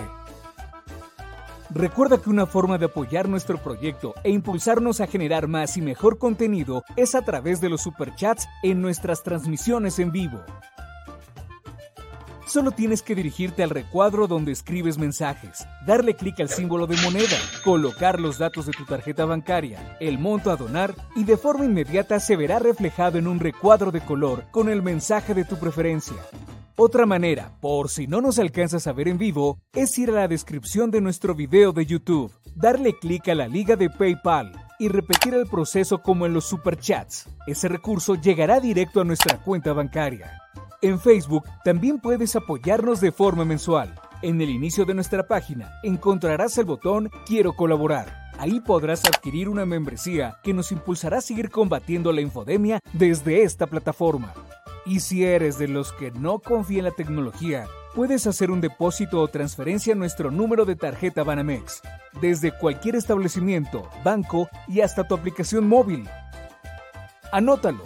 El número es 4766-8415-9203-0897. Recuerda, esto es completamente voluntario. Y es una forma de apoyar e involucrarte más con este proyecto independiente. Hazlo tuyo y comparte.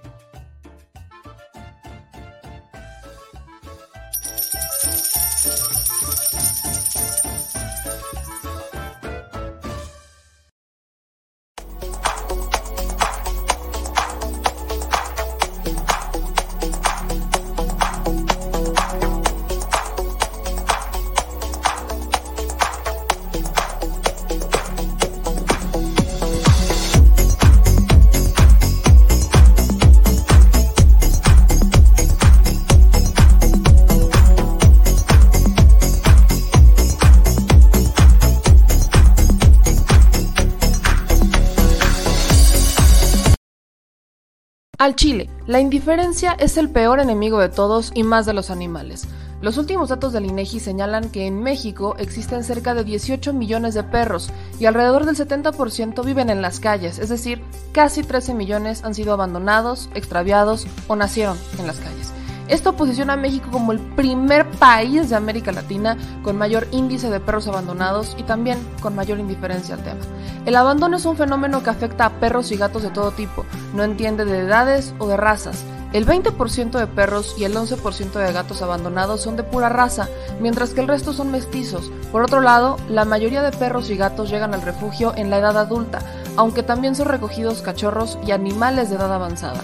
El maltrato animal también está presente y nuestro país aún está en pañales, pese a que se está comenzando a legislar para crear sanciones más severas a quienes cometan ese tipo de delitos.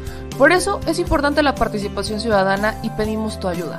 Es hora de dejar de callar y ayudar a darles voz a quienes siempre están ahí para darnos una patita. Educar, esterilizar, identificar, reflexionar y adoptar es básico para revertir la tendencia pero si tú no tienes la posibilidad de adoptar o rescatar, ayuda a diferentes organizaciones que ya lo hacen. Angelitos peludos.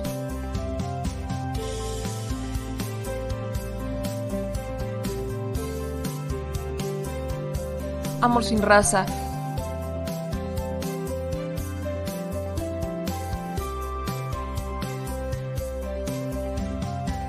Frida Puebla.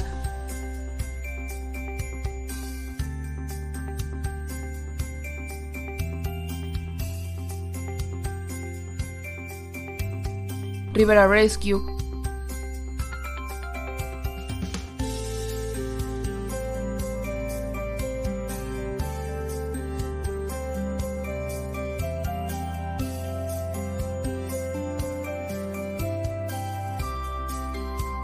Voz Animal MX.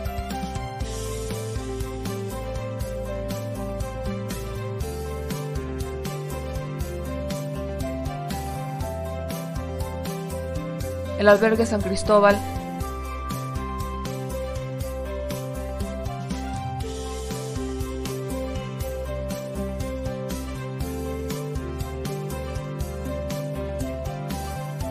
Fundación Toby.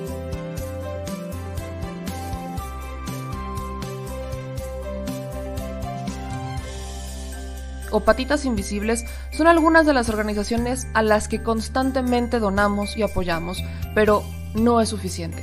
Ayúdanos a que sean más voces las que salven vidas. Sus patitas, de verdad, pueden salvar tu vida. Difunde y dona.